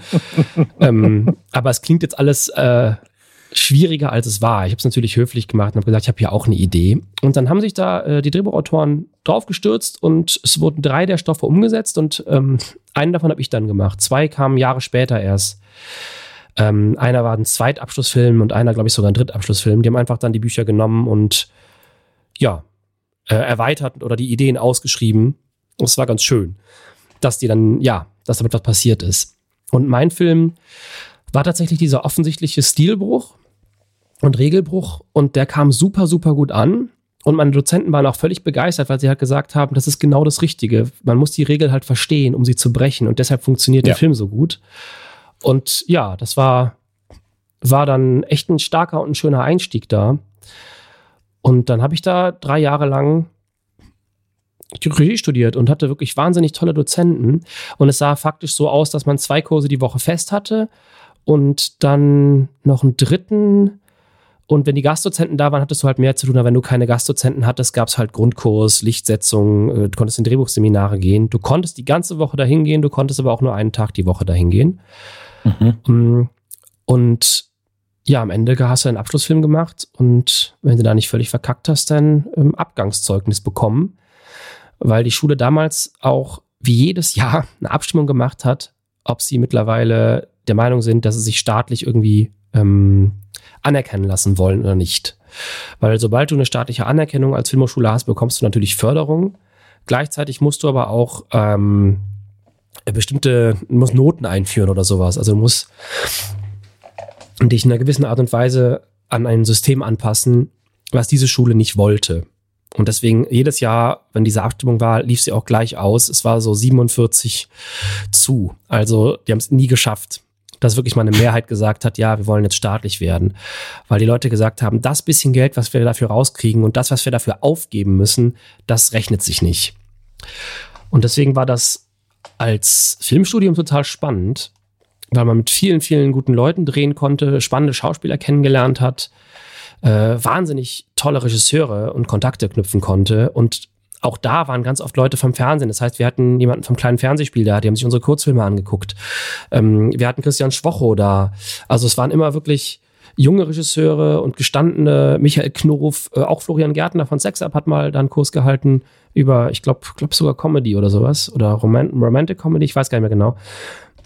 Und das war total spannend, weil du auch immer sehr früh erfahren hast, was für Probleme man sich rumschlagen muss. Also statt dass man sich, wie es so in meiner Vorstellung so, oder aus dem Bekanntenkreis von Leuten, die an Filmhochschulen waren, die staatlich waren, eher so zu sein scheint, dass du halt dich ganz viel mit der Thematik Film auseinandersetzt, haben wir uns halt natürlich im Grundkurs und im Hauptkurs viel damit auseinandergesetzt, aber auch in den ganzen Dozentenkursen mit den Problematiken, wie kriege ich das Geld her? Was mache ich, wenn der Produzent mir das und das streicht? Was mache ich, wenn der Schauspieler einfach das Set verlässt? Wir haben einfach so krasse Erfahrungswerte von diesen Regisseuren mitbekommen, die du normalerweise nicht so schnell mitbekommst. Also auch Leute, die gesagt haben, hier, ich habe diesen bekannten Kinofilm gemacht und dieser sehr bekannte Schauspieler, den ihr alle kennt, hat sich so und so verhalten und das war die Problematik und so habe ich es gelöst.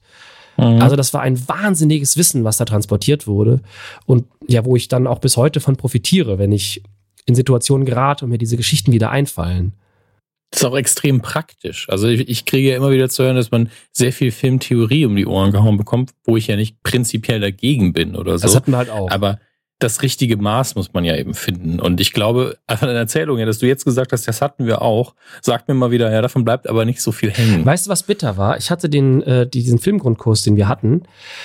Ich wusste alles davon. Ich wusste, ich wusste die, die, die, ähm, die Drei-Akt-Struktur, die Fünf-Akt-Struktur. Ich kannte die ganzen dramaturgischen Strukturen. Ich kannte den, mhm. den Aufbau von Licht. Ich wusste, wie ich äh, Schauspieler hinstellen soll, weil ich halt diese Bücher gelesen hatte zu dem Zeitpunkt. Und ich saß halt da und die kamen halt, die älteste Geschichte der Welt, wo kommt Geschichten erzählen her? Ich habe das alles gekonnt. Ich saß halt da und dachte mir, ach cool, es ist ein Auffrischungskurs. Also für mich war es ein Auffrischungskurs und wahrscheinlich für viele andere auch, weil wenn du dich mit irgendwie 13, 14 anfängst, mit dem Sidney Lumet und äh, anderen Regisseuren aus, auseinanderzusetzen und deren Bücher und Theorien über Film zu lesen, dann nimmst du so viel mit, da bist du mit äh, Anfang 20 geschult, wenn du dich damit auseinandergesetzt hast und auch selber, ich habe ja schon selber gedreht mit diesen Dingen, also mit diesem Wissen. Das heißt, ich war da, ja, ich hatte halt einfach die Grundlage schon, die in diesem Grundkurs nochmal für die Leute, die vielleicht aus einer etwas anderen Ecke kommen, gelegt werden sollte. Weil im Grundkurs waren nicht nur die Regisseure, sondern auch Kamera, Sound, alle. Dass alle einmal so das Grundkonzept von Film und den Standardabbau verstanden haben. Also ja. Achssprünge und alles, was passieren kann. Es ist ja auch sinnvoll. Ich meine, man braucht ja auch eine gemeinsame Sprache am Set und muss wissen, auch eine Begründung akzeptieren können. Und dafür muss man sie ja verstehen. Deswegen finde ich sowas immer sehr sinnvoll. Ja, und deswegen war das auf jeden Fall eine spannende Zeit und da habe ich auch wirklich viel gedreht. Da habe ich ja meine erste Webserie tatsächlich gemacht. Zweimal habe ich die gemacht. einmal, einmal, das, die Webserie hieß Lotte TV und hat Geschichten erzählt, während jemand durch den Fernsehsender switcht. Ein bisschen wie Switch Reloaded, nur halt nicht, dass irgendwas parodiert wird, sondern es wird eine stringente Geschichte erzählt, die von anderen Programmen unterbrochen wird. So Lokalfernsehen quasi. Das heißt, du hast Werbung für den äh, örtlichen Supermarkt und dann wird wieder der Bürgermeister begleitet, wie er irgendwie versucht, die Welt zu retten und alles schief geht. Und dieses Format habe ich damals ähm, ich glaube, der offene Kanal Berlin, ich weiß gar nicht, wie wir zusammengekommen sind. Der offene Kanal Berlin fand es super und wollte das ausspielen. Und dann haben die mir damals, weil die kein Geld ausgeben dürfen, hat die Redakteurin, die dafür verantwortlich war im offenen Kanal, ein ganz junges Mädel, mir jeden, für jede Folge 50 Euro gegeben. Weil das waren meine Fahrtkosten und das so, so Snacks für die Schauspieler. Ich habe halt gesagt, ich brauche mindestens 50 Euro, sonst kann ich das nicht machen. Und dann haben wir halt jede Woche eine 15-minütige Folge produziert. Ich alleine. 50 Euro. Ja, total. Also wirklich, äh, also ich meine, eigentlich jetzt gar kein Geld gegeben, weil die nur Ausspielweg sind. Das hat die privat bezahlt, die Regina. Hat die einfach auf den Tisch gekloppt, weil die gesagt hat, ich finde das so geil, ich will, dass es hier läuft. Und das war ganz cool, weil ich dann einfach wirklich meinen Scheiß machen konnte. Neben der Filmhochschule habe ich einfach jede Woche 15 Minuten gedreht für drei, vier Monate. Und das war total geil, weil mit jeder weiteren Folge wieder was gelernt, wieder was ausprobiert. Ich hatte so ein ultimatives ähm, Werkzeug, wo ich ausprobieren konnte, weil ich konnte auch ja, Filmtrailer machen und sowas. Ich konnte ja alles da einbauen, was mhm. ich bei meinen Semesterabschlussfilmen, die ja nur irgendwie halbjährlich waren, nicht mit so einer Intensität ausprobieren konnte. Und das hat wiederum dann jemand aus Berlin gesehen, eine kleine Filmproduktion, die Moja Berlin. Und die haben gesagt, wir wollen das Ding groß machen. Und haben mich dann quasi eingekauft, dass ich den zehn Folgen richtig schreibe, richtig skripte, mit 15 Minuten, mit drei Hauptdarstellern und einem wirklich stringenten dramaturgischen Plan über zehn Folgen hinweg. Und ich habe dann tatsächlich, glaube ich, fünf, fünf Geschichten erzählt statt drei. Also fünf stringente Geschichten. Und die wollten das damals an eine sehr große Filmproduktion verkaufen, die das für einen großen Sender machen sollte. Und der große Sender, ich weiß auch bis heute nicht warum, wir saßen mit denen zusammen und die haben gesagt, Josef, du hast leider noch gar keine Reputation und kaum Reichweite und nur so ein paar Festivalfilme. Und jetzt, das läuft ja im stringenten Fernsehen später. Ähm, deswegen wollen wir nicht, dass du als Credit, als Kamera, Autor, Schnitt, äh, Regie, dass überall dein Credit steht. Das wirkt sonst wie so eine Ein-Mann-Produktion. Dann habe ich gesagt, naja, es ist eine Ein-Mann-Produktion, ich mache es alles alleine. nee, äh, wenn das klappen soll, müssten wir hier schon so ein bisschen die Credits verteilen, dass wir ein paar andere Namen da reinschreiben. Das fand ich super seltsam.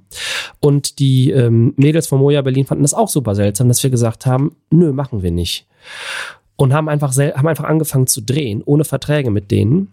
Die haben ja auch nichts eingekauft. Also die hatten keinen, die haben nur gesagt, sie haben Interesse, das zu kaufen. Und ich weiß nur, dass sie am Drehtag angerufen haben und mir 3000 Euro geboten haben, wenn ich sofort den Dreh abbreche.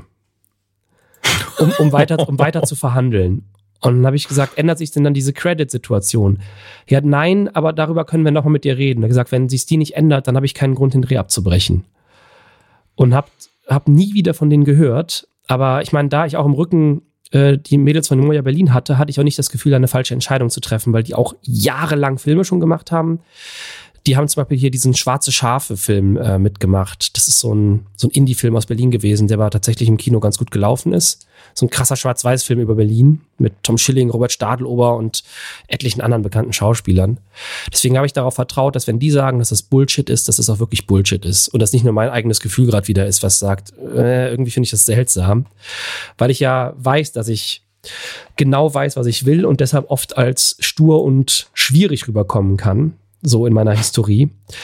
Und da halt dann auch dachte, bin ich gerade wieder schwierig oder weiß ich nur wieder genau, was ich will und habe recht, dass das nicht richtig ist, dass ich kein, dass ich einfach als Kameramann nicht drinstehe, obwohl ich Kamera mache. Das ist ja nicht richtig. Und habe dann einfach gedreht und das hat mich tatsächlich äh, finanziell ruiniert.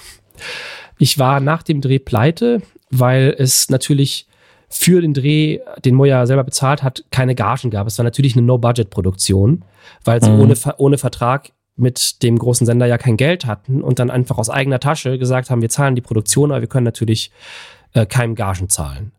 Und darauf haben sich aber alle eingelassen, alle, auch alle Schauspieler, da waren Daniel Zillmann zum Beispiel dabei, also da waren auch tolle Leute dabei, Flatka Alek, einfach Gesichter und Leute, die du halt aus großen Filmen kennst, wo du sagst, okay, nicht schlecht. Und es war geil, mit denen zu drehen. Und es war halt schon eine krasse Produktion und irgendwie drei Wochen gedreht. Und dann habe ich dann ein halbes Jahr lang das zu Hause geschnitten, während ich so wenig Geld hatte, dass ich tatsächlich nur noch Reis gegessen habe. Ich habe nur von Reis gelebt, fast ein halbes Jahr lang. Und mir von verschiedenen Freunden Geld geliehen, um dieses Ding fertig zu machen. Und dann haben wir es rausgehauen auf YouTube und hatten tatsächlich auf der ersten Folge 10.000 Klicks, was ungefähr so ist, weil das war 2010, als würdest du heute mit 100.000 starten. Das war echt schon ein stabiler Start. Aber es hat halt kein Geld reingebracht. Also die Werbeanzeigen haben, glaube ich, über den Verlauf der zehn Folgen 200 Euro reingebracht. Und Zeit. Ähm, das war dann halt auch eine gute Erfahrung zu wissen, alles klar, auf YouTube kann man kein Geld verdienen mit solchen Produktionen, die so aufwendig sind. Und danach. Eine Lektion, die dich bis heute begleitet. ja, also mit, mit, mit Patreon kann man da schon andere Sachen machen im kleinen Rahmen. Aber das war halt eine sehr, sehr spannende Erfahrung. Und ich würde echt gerne mal mit den Leuten reden, die damals das, ähm, diese Gespräche mit mir geführt haben, weil ich echt gerne mal rausfinden würde, was haben die damals gemeint, dass die mich nicht crediten können. Also ich kann das bis heute nicht nachvollziehen und da die anderen beiden bei Moja ja dabei waren und die gleiche Geschichte wie ich erzählen, habe ich gehe ich auch nicht davon aus, dass ich es falsch verstanden habe. Ich verstehe die Denke dahinter aber schon so ein bisschen. Also okay. wenn man wenn man irgendwie als Geschäftspartner sonst was irgendwo rumsteht und sagt, guckt sich die Credits an und sagt, das ist alles ein Typ. Mhm. Das kann ich ja nicht ernst nehmen, das ist ja nicht professionell. Weil wenn man halt nur einen halben Schritt weit denkt und sich das Produkt nicht anguckt. Ja, ähm, ich verstehe das schon ein bisschen, aber es ist halt wirklich so, ungefähr so, wie äh, wenn jemand auf dich zukommt, hat eine mega Idee und bist so, ja, aber sie haben die Ausbildung nicht gemacht, die dazugehört, dass ich sie respektieren kann. Ja, es ist so eine oberflächliche Entscheidung. Das ist, ja, es ist für mich so schwer einzuschätzen auch, weil die beiden Typen waren super sympathisch. Die fanden die Drehbücher cool, die haben mir gar nicht reingeredet. Die haben ja die Drehbücher auch alle gelesen. Also wir hatten zwar keinen Vertrag, aber wir haben gesagt, klar, können die schon mal reinlesen und gucken, was wir so planen. Das war, das war richtig toll. Also ich mochte die auch gern und die wollten mich dann noch als Autor für ein anderes Projekt einkaufen. Mhm. Ähm, deswegen war ich, ich kam mir so verarscht vor, als auf einmal so wie von hinten mit dem Messer im Rücken diese, diese Ansage kam, so eine Woche vor Dreh und gerade das erste Mal darüber gesprochen, dass sie das kaufen wollen. Und dann sowas. Ich muss jetzt mal fragen, weil ich gerade noch so ein bisschen ähm, herumgegoogelt habe zu dem Thema. Mhm. Ähm, zum einen die Seite von Lotte TV gibt es natürlich nur noch im, im Webarchiv. Mhm. Und da muss man auch ein Stück zurückgehen, so bis 2011 rum, denn so der letzte Stand, da hat irgendjemand sich wohl die Domain gekauft und irgendeinen komischen Shop drauf gebaut. Aber davor, das sieht mir doch richtig aus. Aber auch da konnte man anscheinend, in Anführungsstrichen, Zeug kaufen, unter anderem Lottes Classic Roasted Golden Chicken Statue. Nee, das war, ähm, das war natürlich Quatsch, du konntest das nicht kaufen. Ja, natürlich, weil ja überall ausverkauft steht und einfach nur die Beschreibungen auch Quatsch sind. Ja. Aber ein, ein zwei Dinge hätte ich dann gedacht, vielleicht wäre das sogar ein guter Fanartikel gewesen, aber ähm, das meiste ist natürlich Quatsch und hat auch ein charmantes Design von früher. Also so ein schöner Abstieg in, in alte Webseiten-Designs. Wie gesagt, ihr müsst ins Webarchiv gehen, archiv.org. Archiv mit E, denn es ist ein englisches Wort, Archive. Und dann lotte-tv.de eingeben, dann geht so bis 2011, dann könnt ihr euch die Seite nochmal angucken. Ähm, aber der YouTube-Kanal ähm, Lotte TV Berlin hat das gleiche Logo, aber ist das immer noch das Projekt? Also findet man da die Videos wirklich? Weil ich bin mir nicht sicher, ob das das Zeug ist, was du damals gemacht hast. Ich gucke. Äh, also ich habe bei mir auf meinem Kanal eine geschnittene Version der Serie mal hochgeladen, mhm. weil ich halt dachte, ich finde es immer noch witzig, ich finde es immer noch cool, aber die Zuschauer waren halt so, mh, hm, ja, nö. es kam irgendwie nicht so richtig gut an. Ähm, ich habe dir den Link geschickt bei Skype zu dem, was ich gefunden habe, und da bin ich mir eben nicht sicher, ob es das ist. Ich gucke jetzt mal. Ähm, äh, das das war, war ganz spannend, weil ich gucke mal ganz kurz hier rein. Ja, das ist der Kanal, aber die Sachen sind nicht mehr online. Okay, also das, was ich da sehe, ist nicht das, was du gedreht hast. Doch, das habe ich auch gedreht. Das ist Holzlan, was da aktuell noch drauf mhm. ist. Das war unsere, also meine zweite Webserie, die radikal ähm, gefloppt ist. Okay. Die ich aber immer noch äh, total spannend finde. Ich würde sie heute auch anders machen. Aber Holzlan war der, ich mache das ja ganz gerne mal, das war der Versuch melancholischer Comedy. Ich habe sie immer noch nicht perfektioniert, weil auch bei Die Ärzte hat es ja nicht so richtig geklappt. Das hat ja auch diesen, diesen Ansatz. Holzlan erzählt eine ganz düstere Geschichte von einem jungen Mann, der mit seiner Mutter zusammenwohnt und seinem Vater. Und der Vater ruft in der ersten Folge an und sagt, ja, ich komme jetzt erstmal nicht nach Hause, ihr müsst es ohne mich schaffen. Und dann erzählt es die Geschichte dieses jungen Mannes, das ist echt sehr Kafkaesk, der da in dieser Wohnung ist, der nie die Wohnung verlässt. Und es kommen immer in jeder Folge komische Leute und die Mutter stirbt halt langsam. In dieser Wohnung. Also das Ding ist total düster. Es ist aber, mhm. also es ist auch so düster, es ist sehr, sehr langsam, lange Einstellungen, viel Zeit. Die erste Folge war ursprünglich mal 16 Minuten lang. Das klingt sehr nach YouTube, ja. Es ist halt gar nichts für YouTube, ne? Es ist halt totale Kunst. So Kunstquatsch. Ähm, ich finde es immer noch total lustig, das Ding. Wir haben es absichtlich mit so einem, es hat, es hat so ein Dauerrauschen. Also es ist ganz viel, es ist so, es war ein Anti-Zuschauer-Projekt. Es ist eigentlich macht es keinen Spaß, das zu gucken. Das kenne ich. Ich habe für Radio Nukular mal ähm, 30 Minuten lang Panini-Sticker eingeklebt. Du hast nur das Album und meine Hände gesehen. Boah. Es war auch so das Anti-YouTube-Video, aber hey, Leute mochten's. Die, die es gesehen haben. Ja, Holzland hatte auch so seine eigene Zuschauerschaft. Die erste Folge hat, ähm, kam damals halt so echt mies an, aber ab der zweiten hat es dann so sein Publikum von so tausend Leuten, die gesagt haben, ja, ist geil. Gebe ich mir. Hm. Ähm, aber ja, dann haben wir es danach auch erstmal gelassen. Also es war auch so krass, das ist auch was, was bei mir oft passiert. Ich mache immer gerne ein lustiges Projekt, so wie Comedy mhm. oder sowas ist. Und danach muss ich was anderes machen, weil ich kann die scheiß Comedy danach nicht mehr sehen. Und dann möchte ich verstehe ich versteh das sehr. Das ist aber auch als Zuschauer so. Also man kann äh, irgendwie fünf Michael Bay Filme aus den 90ern gucken, aber danach ist man so, ey, weißt du was, jetzt gucke ich 2001, damit ich mal wieder runterkomme und gleichzeitig mein Hirn angestrengt wird. Für YouTube ist es aber schlecht, weil ich habe damals ja, ja auch klar. Zoo ohne Tiere gemacht, was ja super albern war. Und danach Markus Specht. Und das war eigentlich das gleiche wie mit Lotte TV, weil ähm, witzigerweise sogar der gleiche Hauptdarsteller. Lotte TV ist ja super lustig und Holzladen ist halt total wie Markus Specht, tatsächlich auch mit dem gleichen Schauspieler. Und Markus Specht hat damals ja, als es auf meinem Kanal kam, viele Leute total verwirrt, weil sie erst dachten, das soll lustig sein und es nicht verstanden haben. Und ab der zweiten und spätestens der dritten Folge war klar, das soll gar nicht lustig sein und das ist richtig, richtig böse. Und dann sind viele Leute abgesprungen was mir egal war, weil ich das immer noch ein großartiges Projekt finde und das Spaß gemacht hat. Aber da müsste man eigentlich zwei Kanäle für haben. Man müsste zwei YouTube-Kanäle haben. Das klappt auf YouTube halt nicht. Leute abonnieren, weil sie was Lustiges sehen wollen. Und dann kannst du halt nicht ne, Michael Bay und dann ähm, Stanley Kubrick ausspielen. Nee, das ist klar. Die Leute wollen eine Einheitlichkeit und gleichzeitig gibt es dann aber auch die Leute, die beides gucken und die wollen aber nicht zwei Kanäle haben. Richtig. Deswegen es pendelt mein Kanal halt immer so unter den 100.000 rum. Du kannst natürlich hingehen und machst einen zweiten Kanal auf. Ähm, und da machst du dann, irgendwie trägst du immer ein französisches Barret und machst alles in schwarz-weiß und rauchst und, und, und, hast einen Schal an und bist so, das ist Kunst. Einfach nur, damit die Leute wissen, was los ist. Nee, ich hab's ja. auf dem anderen Masse Quatsch. Ich hab's ja bis jetzt immer so gehalten, dass entweder die Leute verstehen das, was wir da machen und haben da generell mhm. Lust drauf, auf dieses, dieses Maker-Ding, dass wir so unsere eigenen Serien kostenlos machen. Oder nicht. Also ich habe jetzt ja sagen, nie versucht, da den Mainstream abzugreifen, weil das mir ist auch zu anstrengend.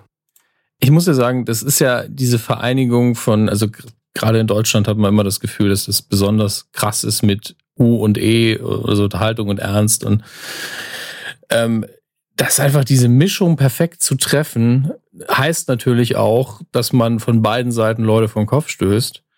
Aber man irgendwie viele, und das schätze ich immer sehr, arbeiten daran, dass man das irgendwie unter einen Hut bringt, weil ich diese Mischung auch mag. Also ich, ich verteile das immer gern in, in Organe, so rein metaphorisch. Man darf ruhig was für den Kopf, fürs Herz, für den Bauch und auch für die Genitalien bringen. Das muss alles nur funktionieren. Und je mehr Organe drin sind, desto glücklicher werde ich eigentlich. Also ähm, ich hasse, dass das manche Sachen ähm, einfach sagen, ja, es ist halt eine Verlachkomödie, die muss nicht clever sein. Kann ruhig ein cleverer Witz ja, das sehe ich auch nicht. Ja, wenn das er gut genauso ist. Also das ist doch, ist doch Quatsch. Und ähm, umgekehrt darf das andere eben auch witzig sein und soll's auch. Also Kafka ist unfassbar witzig. Das merkt nur keiner mehr. Obwohl ich nicht zustimmen würde, dass es, dass es besser wird, je mehr Organe drin sind. Nicht immer, nicht immer, aber du hast die Rechtfertigung, so viele anzusprechen, wie du willst, ja. oder mit die Geschichte funktioniert. Also die Geschichte muss natürlich der König oben sein und, und sagen, ey, tut mir leid, aber er bringt jetzt nichts in die Nacktszene reinzutun, das schadet der Sache nur. Ja. Aber wenn es der Sache dienlich ist, dann nehmen sie halt rein. Also ähm, ich sag nur, ich bewundere es, wenn jemand ganz viele Bälle in der Luft hält und es irgendwie schafft, auf all diesen Ebenen zu unterhalten. Es ist aber nicht immer die richtige Entscheidung, das ist richtig. Also du kannst natürlich auch keine Ahnung, unfassbar guten Rachefilm inszenieren, wo es nur um Gewalt geht und alles wunderschön brutal gefilmt. Und da ist nicht ein Witz drin, weil es einfach nicht reinpasst, weil es sich ablenkt und rausnimmt. Ähm, aber du kannst eben auch versuchen, irgendwie äh, wie die Oper früher einfach alles zu versuchen, was geht. Und ja. manchmal klappt es eben. Ja. Ich weiß gar nicht mehr, was war das zuletzt, wo ich einfach, wo ich geplättet war. Das ist jetzt auch schon so ein bisschen her, glaube ich. Es, es gab von in den letzten fünf Jahren irgendwann einen Film, wo ich gedacht habe, okay, ähm, da hat irgendwie alles geklappt. Was ist denn da passiert? Ich weiß noch nicht mehr, was das war. Och, das ist aber schade, weil wenn es dann nicht gereicht hat, dass du den Titel gemerkt hast. Ja, es gibt manchmal aber auch so Filme, wo man im Kino einfach geplättet ist. Und dann, also es ging mir so bei Inception. Bei Inception war ich im, im, im Kino war ich total geplättet und war so, also nicht ich fand, also es ist wieder ähnlich wie bei Matrix, dass der, der, die Story mich jetzt nicht so fasziniert weil ich war, ja, okay, das ist schön, dass man damit spielt, das ist interessant, aber es, es wird mich jetzt intellektuell nicht so an den Rand meiner, meiner Wahrnehmung bringen. Ist alles in Ordnung. Ähm, aber ich fand den insgesamt sehr kohärent und gut gemacht und visuell hat er auf jeden Fall einiges äh, geleistet, fand ich. Ja, das und dann habe ich ihn, und dann habe ich ihn auf Blu-ray bestellt und dann habe ich ihn zu Hause geguckt und nach 20 Minuten musste ich ihn ausmachen, weil ich einfach gelangweilt war. Und das hat mich schon fasziniert, wie manche Filme einfach nicht mehr funktionieren, wenn du sie Ja. einmal gesehen hast. Oder sehr viel Zeit brauchen, bis du sie wieder gucken kannst. ja, Inception habe ich auch nie wieder gesehen. Mich hat aber damals, ich habe mich so geärgert in dem Film, weil es geht um Träume und die träumen sich die ganze Mhm. Zeit nur irgendwelche scheiß Waffen. Ich war so enttäuscht. Ich dachte halt, es gibt wirklich was Geiles zu sehen. Nicht einmal wird da geflogen oder was weiß ich was gemacht oder keiner verwandelt sich. Ja, das stimmt. Also sie haben das Traumthema eben in sehr kleinem Rahmen nur ähm, angebaut, aber das zeigt ja auch, dass alle Figuren, die da mitgespielt haben, über keinerlei Vorstellungskraft verfügen. Ja, Also das war wirklich nur so, okay, wir drehen jetzt die Welt, weil du bist ja Architektin und du hast den Namen aus dieser griechischen, du bist Ariadne, das heißt, du hast den Faden in der Hand. Also, mm, okay, wir können es simpel machen, aber ich, ich, ich wertschätze es trotzdem. Ist okay.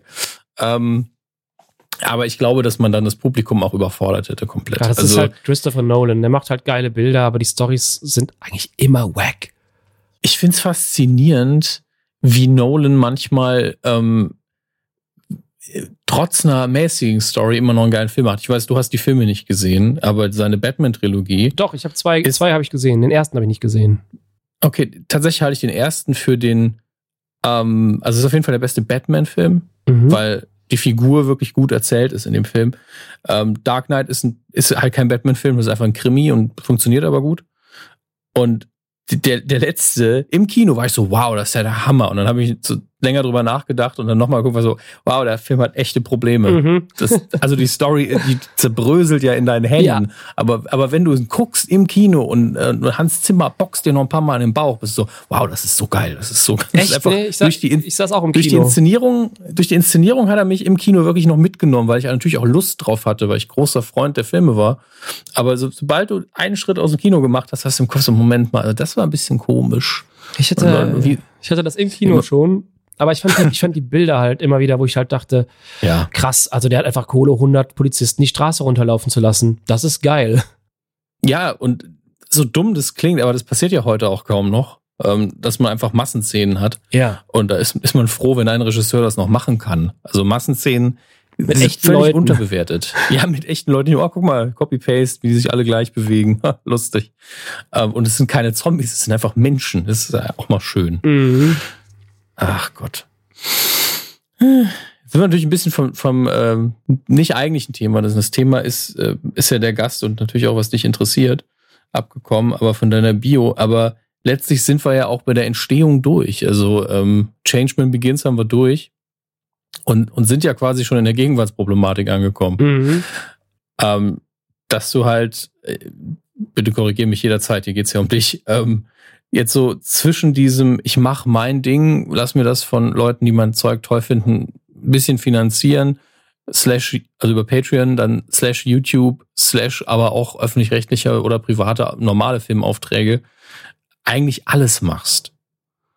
Ja, Regie und Drehbuch halt. Ja, ich meinte jetzt nicht als die Berufe, sondern dass du ganz viele verschiedene Auftraggeber hast, was natürlich ähm, jeder, der in dem Bereich tätig ist, wird sagen, ja klar, was denn sonst? Irgendwo muss die Kohle ja herkommen. Ähm, aber ich finde es faszinierend, dass du immer noch zweigleisig fährst und sagst, ey, ja, ich mache den traditionellen Weg, öffentlich-rechtliche und private, wenn mir da ein Projekt zusagt und, und arbeite da auch gerne mit. Aber ich möchte einfach immer noch auch mein Ding machen und das möchte ich möglichst wirklich nach meinen Vorstellungen erledigen und möglichst wenig Kompromisse eingehen. Ja, ich glaube, das muss man so lange machen, bis man einen Film oder eine Serie hat, die so erfolgreich ist, dass die Leute dir danach das auch einfach geben, diese Freiheit. Also quasi der ursprüngliche Netflix-Gedanke. Hier ist ein Koffer mit Geld, wir freuen uns auf die Serie. Das machen sie mittlerweile Mhm. ja auch nicht mehr so. Aber ganz am Anfang haben sie Fincher ja genau das gegeben. Die haben gesagt, hier ist Kohle, gib uns einfach die fertige Staffel House of Cards. Ja, und da haben sie ja vorher einfach den Algorithmus ausgelesen, was mögen die Leute? Kevin Spacey, war damals so. Ähm, was mögen sie noch? Politische Thriller, okay. Mhm. Und dann haben sie David Fincher als Regisseur, es ist auch eine sichere Bank. Kevin Spacey als Schauspieler unbestritten ein, ein, ein absoluter Gott. Und äh, ich meine, ganz ehrlich, das war wirklich eine sichere, kalkulierbare Sache, vor allen Dingen, weil es ja das britische Original auch schon gab und sie schon grob wussten, in welche Richtung das geht. Ach, guck mal, ähm, das wusste ich gar nicht. Ich habe das vor ein paar Monaten geguckt. Ähm, ich glaube, aus den 90ern ist das. Und an ein, zwei Stellen siehst du einfach, wie es in seiner Zeit festhängt. Aber einige Sachen davon funktionieren auch immer noch. Und das sind auch die Sachen, die du aus dem äh, aktuellen House of Cards immer noch rauslesen kannst.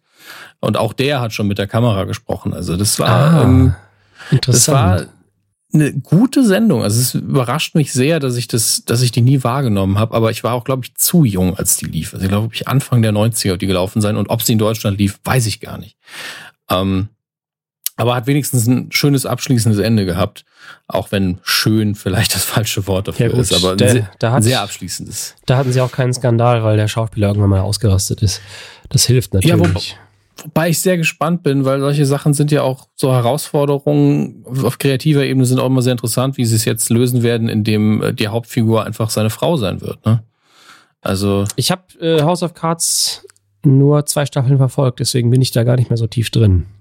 Verstehe ich auch. Also ich muss sagen, es, man bleibt, es ist wie bei vielen Sendungen, man bleibt irgendwann dran, wenn man wissen will, wie es weitergeht. Aber ich glaube, die erste und zweite Staffel sind auch wirklich die besten. Ähm, hm. Schauspielerisch hält sich's natürlich, aber so eine Präsidentschaft ist halt auch, also beziehungsweise irgendwann sind die Plots auch auserzählt. Also es wiederholt sich sehr viel und, irgend, und einige Sachen tauchen halt nie wieder auf, wo man denkt, ist so ein Mord nicht vielleicht was, was einen auch nochmal in den Arsch beißen sollte? Ich weiß nicht. Also. Mal gucken. Ja, aber das ist halt das, was so schön ist an Netflix. Also diese, diese Freiheit und das ist auch das, was so schön ist am kleinen Fernsehspiel vom ZDF. Weil die auch das machen. Die kommen zwar nicht äh, mit einem Koffer voll Millionen um die Ecke, aber die ähm, haben uns oder lassen uns sehr viel Freiraum. Und das ist ja die Idee von einem, von einem Debüt beim kleinen Fernsehspiel, dass du wirklich mhm. künstlerisch dich frei bewegen kannst. Ähm, natürlich ist man eingeschränkt durch das Budget und durch die Möglichkeiten der Drehorte, weil man nicht jetzt anfangen kann, Bühnen zu bauen oder Studios zu bauen. Aber es ist das Bestmögliche, was, was ich kriegen kann im Moment. Und mhm. ich glaube, das freiste und beste Arbeiten, was ich jemals mit Geld hatte. Also es ist absolut fantastisch gerade. Das freut mich sehr. Beim kleinen Fernsehspiel habe ich immer diese Erinnerung, dass ich das früher im ZDF, äh, ist es ja. Nachts gesehen ähm, hast, ne? Nicht nur nachts gesehen, also ich erinnere mich nicht an einen kompletten Film, den ich da geguckt habe. Oh, ich Und schon. Das ist, und das liegt einfach daran, dass ich so ein Info-Junkie war damals. Ich habe so den Videotext angeschmissen und wollte wissen, was da läuft. Da stand immer nur kleines Fernsehspiel und ich kam mir verarscht vor. Da war keine Inhaltsangabe und da war nicht mehr. Ich, so, ich möchte grob wissen, worum es hier geht, wenn ich weiter gucken soll. Mhm. Und also das ist natürlich nicht der Fehler des Films, auf gar keinen Fall und letztlich auch meiner. Aber ich, ich war so, aber das kann doch nicht immer kleines Fernsehspiel heißen. Der Film muss doch einen Titel haben. Ich war so richtig frustriert davon, aber da, da war ich auch viel, viel jünger. Heute wäre ich halt so, ja, gucken wir mir den Mist mal an, wenn es mich nach zehn Minuten nicht reizt, kann ich immer noch ausmachen. ähm, aber damals habe ich dann umgeschaltet, weil ich einfach wissen wollte, was das ist. Und ähm, es war ja keine, ist ja keine zusammenhängende Sendung. Es ist, das Konzept ist, hat sich mir völlig, war nicht erklärend für mich, nicht selbst erklärend. Ich habe das so gerne geguckt früher, weil es war jedes Mal ein geiler Film. Es war eigentlich nie schlecht. Ich habe damals, ich wüsste nicht, dass ich mal ein Fernsehspiel gesehen habe. Also ich meine, ich habe die gesehen zwischen 12 und 18. Mhm. Äh, ich bin extra immer aufgeblieben oder habe die nachts mit dem Videorekorder aufgezeichnet, nämlich den halt auf, ähm, auf eingestellt habe, auf Time, wie hieß das nicht, Timecode? VPS? Ja, keine Ahnung, man konnte im Videorekorder was einschalten, dann hat der sich selber aktiviert und selber auf Stopp gedrückt, wenn die Sendung vorbei war. Ja, Showview vielleicht auch. Das kann sein, ich weiß nicht mehr, wie es heißt. Ich glaube Showview. Und deswegen habe ich halt dann immer diese geilen Kurzfilme geguckt und einer ist mir, oder das heißt Kurzfilme, diese Bühnenfilme, einer ist mir ganz stark in Erinnerung geblieben. Ich weiß nicht mehr genau, wie der hieß. Ich glaube Tigeraugen. Da geht's um einen Jungen, der äh, Fahnenflucht begeht, also der vor der Bundeswehr abhaut und sich dann bei seiner Familie und Freunden verstecken will und die sagen halt alle, nee, geht nicht und der von diesen Feldjägern, heißen sie, glaube ich, gejagt wird. Mhm. Und das war so geil, weil es wird wenig gesprochen, aber du erfährst so viel über die Beziehung von ihm zu seinen Freunden und zu seinen Eltern.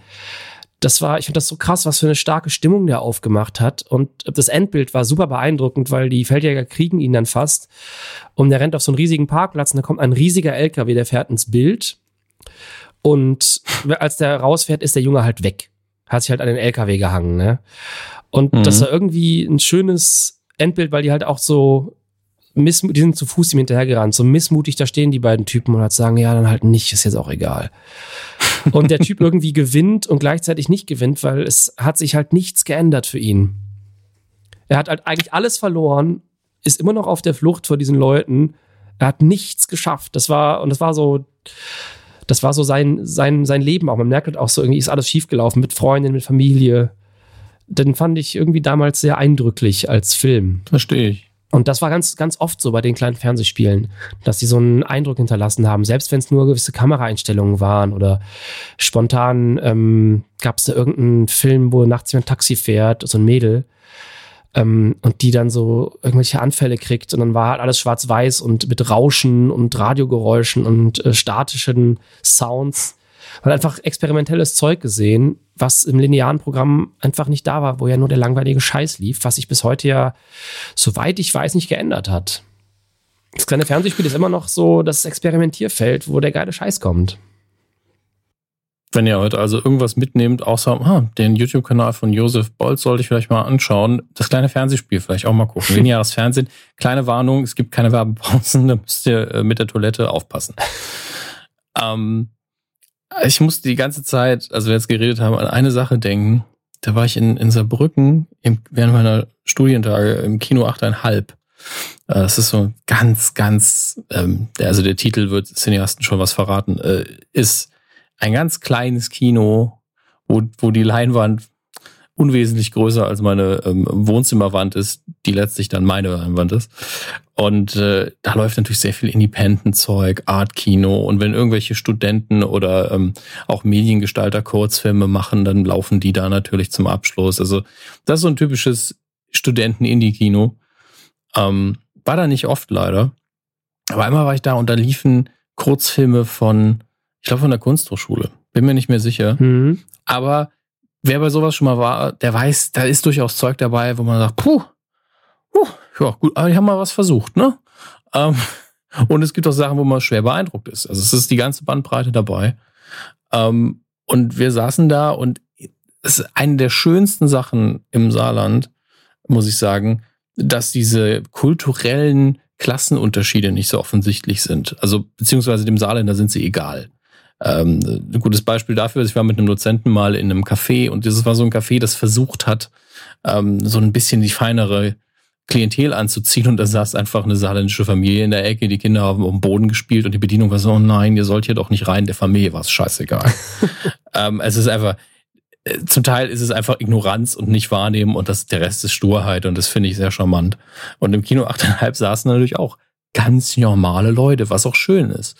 Aber als dann die Filme vorbei waren, sagt die Dame vor uns zu ihrem Mann so, ja, das Kunst. Man hat einfach keinen Bezug dazu.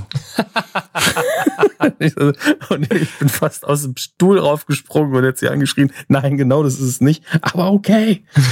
ich war so richtig sauer, aber gleichzeitig war es so witzig.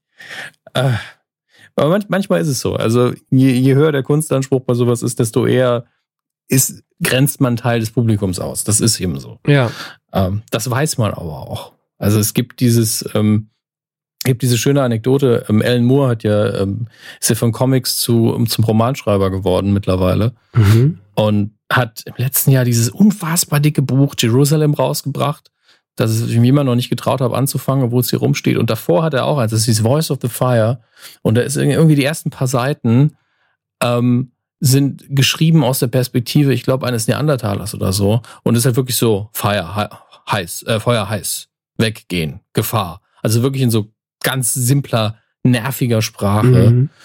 Und ähm, auch da habe ich dann erstmal noch nicht weitergelesen. Und er hat im Interview gesagt, ja, das habe ich vor allen Dingen gemacht, damit die Idioten das Buch wieder weglegen. Und ähm, ja, toll, hat bei mir funktioniert, aber ich werde eh nochmal nachlesen.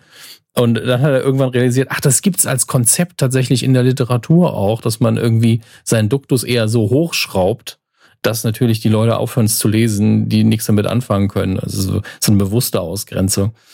Ähm, da muss ich doch öfter dran denken tatsächlich, weil ich ja doch meistens an im Unterhaltungsbereich unterwegs bin, auch beim, beim Anschauen, wo es ja darum geht, möglichst viele Leute in den Arm zu nehmen und zu sagen, wird alles gut.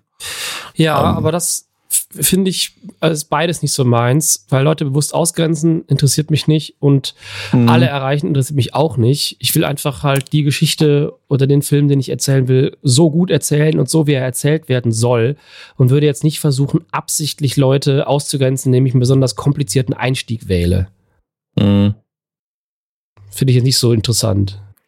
Ich finde es interessant, dass es gemacht wird, aber ich weiß auch nicht, ob ich das machen wollen würde, egal was ich tue. Mhm. Also ähm, wie wir jetzt schon mehrfach gesagt haben, letztlich ist ja, also ich glaube, da sind wir uns einig, ist halt auch nur eine Perspektive drauf, aber ist die Story halt der Boss?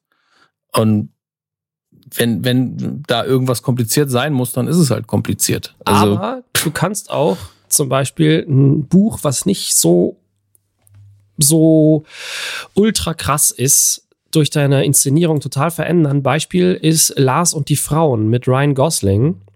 Mhm. Ich habe den damals gesehen, den Film, und ich glaube, du hättest den total einfach als richtig billo-amerikanische Comedy inszenieren können. Ist das das mit der, mit der aufblasbaren Puppe? Ja, okay. das ist echt ein schöner Film, weil er halt sich ernst nimmt. Also beziehungsweise nicht zu ernst nimmt, sondern weil er, weil er die, die Figur, die Ryan Gosling spielt, ernst nimmt und sich nicht über sie lustig macht. Und das macht den gesamten Unterschied des Films aus. Mhm. Dadurch ist das ein schöner kleiner Film und keine platte, äh, ich hau mir auf die Schenkel-Comedy. Ja. Wobei ich auch sagen muss, es gibt Momente, da verstehe ich, dass man Leute ausgrenzen will. Also die, den Impuls. Ich habe damals ähm, AI gesehen im Kino. Mhm. Ähm, über den Film kann man sehr viel sagen. Ich finde, ich finde, es sind drei Filme. Fängt an mit einem guten Kubrick. In der Mitte ist dann irgendwie ein guter Spielberg und dann kommt ein schlechter Spielberg. Ist irgendwie ein bisschen verwirrend. Mhm. Ja, ja, ja. Aber ähm, das ist nur meine subjektive Wahrnehmung mit, mit dem Hintergrundwissen, dass ich halt wusste, dass das Projekt von dem einen an den anderen weitergegeben wurde. Aber ist auf jeden Fall ein sehr interessanter Film. Und es gibt diesen, ähm, diesen Teddybär, der reden kann. Diesen kleinen ja. Roboter oder Androiden. Und äh, vor mir saß einfach ein Pärchen, die haben immer nur laut gelacht, als dieser Teddybär aufgetaucht ist. Das hat ja noch nichts gesagt. Wow. So, ah, geil, der, der Teddy ist wieder da. Ich so, wow. Also für euch wird bald in ein paar Jahren ein Film rauskommen. Er heißt Ted. Den solltet ihr gucken. Ja, genau. also ich, da habe ich schon ein bisschen verstanden, aber nur weil die mir halt auf den Keks gegangen sind. Aber trotzdem. Also Lars und die Frauen werde ich mir dann vielleicht noch anschauen. Das klingt interessant. Ich mag das. Es ist so ein bisschen dieses. Ähm, es gibt ein paar amerikanische Regisseure, die das ganz gut drauf haben. Ähm, Paul Thomas Anderson, die, die so dieses Absurde ein bisschen drin haben. Und äh, weiß nicht. Äh, es sagt mir zu, ich muss auch in der Stimmung sein. Mhm. Das ist das Schlimme daran. Aber ich, ich bin ja eh, ich, ich bin fühle mich überall zu Hause, außer bei absolutem Splatter-Horror, glaube ich. Also da bin ich so, ja, kann man machen. Ja, ich glaube, der einzige den Splatter-Horror, den ich mal gesehen habe, den ich gut oder lustig fand, war Brain Dead und da war ich 15. Ja, aber 15 ist es genau der richtige Film. Super. Also ich meine, kann man jetzt aus ähm, FSK-Gründen natürlich nicht so stehen lassen, aber wenn an dem Alter, ich habe so mit 16, 17, 18 habe ich vom, ich kann, ich muss 18 gewesen sein, aber vom Dust Till Dawn habe ich gefühlt in der Woche zehnmal geguckt. Weil ich, weil ich ihn handwerklich immer noch für einen guten Film halte. Und ich, der ist, ja, der hat spannende Sachen äh, gemacht. Auch, auch spannende Sachen das erste Mal gemacht. Und ich mochte einfach, wie mit dem Vampirbild umgegangen worden ist. Jetzt nicht in der Darstellung, sondern in der Theorie, dass so eine Gruppe von Leuten steht und so, okay, was machen wir jetzt eigentlich? Und dass endlich mal geweihtes Wasser in eine Wasserpistole gebaut worden ist. Da mhm. war ich so, mhm. hey, das sind meine Leute. Genauso würde ich das auch machen. das ist eben der Unterschied. Also, die waren sich eben darüber bewusst, okay, Vampire kennen wir als Konzept, versuchen wir das und das doch mal, ob es klappt. Während ähm, zum Beispiel The Walking Dead, ich weiß nicht, ob du da irgendwann mal was geguckt hast vorne oder den Comic gelesen hast. Die ersten beiden Staffeln und dann habe ich es verlassen, ich hab, weil ich es unverschämt fand. Ich habe die erste Staffel geguckt und war so, ja gut, bin gelangweilt von der Thematik, auch wenn es gut gedreht ist und habe aufgehört. Mhm. Und ich habe den Comic eben auch zu Hause und das, was in der Serie nicht so ganz und auch im Comic nicht so ganz bewusst transportiert wird als Info, ist, die Leute in dieser Sendung oder beziehungsweise die Welt, in der das spielt, dort gab es popkulturell gesehen nie Zombies. Deswegen entdecken die alles neu. Das, Mhm. Deswegen schießen sie nicht direkt auf den Kopf. Wenn es bei uns jetzt wirklich sowas gibt wie Zombies, wären also alles klar, wir haben uns jahrelang darauf vorbereitet. Sch- Schießt in den Schädel. Und ähm, das hätte man einfach, finde ich, bewusster den Leuten klar machen müssen. Dann hätte- wäre das Ganze ein bisschen interessanter. Aber ich finde es einfach nur eine anhaltende, bedrückende Stimmung, keine Aus überhaupt keine Aussicht auf ein Happy End. Warum soll ich mir das geben? Da kann ich auch Nachrichten gucken. Mhm. Naja. Jetzt ist es am Ende nochmal zu meinem, und das mag ich und das mag ich nicht, ähm, Podcast geworden. Ähm, aber ich schaue auf die Uhr und weiß, hm, so viel Zeit haben wir gar nicht mehr. Ähm, und wir sind ja mehr oder minder in der Gegenwart angekommen. Äh, Josef dreht, nee, hat gedreht und ist in der Postproduktion von Deborah. Mhm. Das ist deine neueste Webserie, wenn ich es richtig in Erinnerung habe. Mhm. Korrekt. Und da freue ich mich bereits sehr drauf, wenn es da was zu sehen gibt von. Da werden wir vielleicht auch nochmal irgendwie in irgendeiner Form irgendwo drüber quatschen können. Das würde Mhm. mich sehr freuen. Und ansonsten findet ihr ihn auf YouTube unter The Changeman, bei Patreon auch unter The Changeman, ne? Genau, ja. Ja, und da könnt ihr euch sein Zeug anschauen, was sich sehr, sehr lohnt. Ähm, ich empfehle immer wieder gerne für so das schnelle reingucken ähm, die Autoren, auch wenn das natürlich jetzt cineastisch gesehen einfachste Kost ist. Ja, ist ja auch, optisch. ist ja auch eine, eine Satire-Comedy. Genau. Ähm, aber erstens seht ihr ihn da immer wieder vor der Kamera. Wobei er sich da mehr oder minder selbst spielt, glaube ich. Ja. Ähm, und es ist einfach sehr schön geschrieben, sehr nah an der Realität. Es ist so ein bisschen kein Pendant fürs Internet. Und ähm, dennoch wundervoll absurd. Ansonsten natürlich sehr viele andere Dinge, die ihr da finden könnt. Und äh, wenn euch das gefällt, bitte bei Patreon unterstützen. Lohnt sich. Ähm, Vielen Dank. vielen Dank dafür, dass du dir die Zeit genommen hast. Ich fand das sehr schön heute. Ja, sehr gerne. Ich ähm, habe immer ein bisschen Angst, dass ich wie ein arrogantes Arschloch wirke, wenn ich meine Geschichte erzähle. Du hast einfach, ganz ehrlich, man kann das einfach runterstufen und ich glaube, da wärst du auch nicht böse auf, mein Gott, der hat Glück gehabt. Gleichzeitig hast du auch Talent, das hast du mehrfach bewiesen und du sagst ja auch, ey, Schauspiel war nicht mein Ding. Also ich wüsste nicht, wo du da arrogant rüberkommst. Du hattest einfach nur immer eine sehr genaue Vorstellung von dem, was du willst. Ich glaube, dass du in deinem Leben eher mal arrogant rüberkamst, aber jetzt im Gespräch fand ich null. Alles klar. Weil ich, ich verstehe diese Emotion total. Man steht irgendwo und, also, ich habe ja auch im Berufsleben, ich war immer der, der dem Chef Nein gesagt hat. War immer so, nee, das stimmt so nicht. Mhm. Also ich habe auch, mein, mein Schädel ist einfach zu, zu stur und zu dick, um, ich liege natürlich auch falsch, oft. Aber wenn ich mir sehr sicher bin, nee, so läuft es nicht, dann sage ich halt auch einfach Nein. Und ich finde, das sollte auch jeder tun und nicht einfach nur den Schultern zucken und sagen, ja gut, dann fahren wir halt mit 100 Sachen gegen die Wand, das ist eine gute Idee. Mhm. Deswegen ähm, lieber den Mund aufmachen und im Zweifelsfall eben die eigene Meinung auch mal anpassen. Ähm, aber das soll jetzt auch nicht der Selbsthilfe-Podcast werden. Deswegen machen wir an der Stelle einen Deckel drauf. Wunderschön. Wünschen euch eine schöne Zeit. Ich weiß nicht, wann das hier rauskommt. Dominik im Schnitt. Ich hoffe, du bist schneller als bisher. Tschüss. Ciao.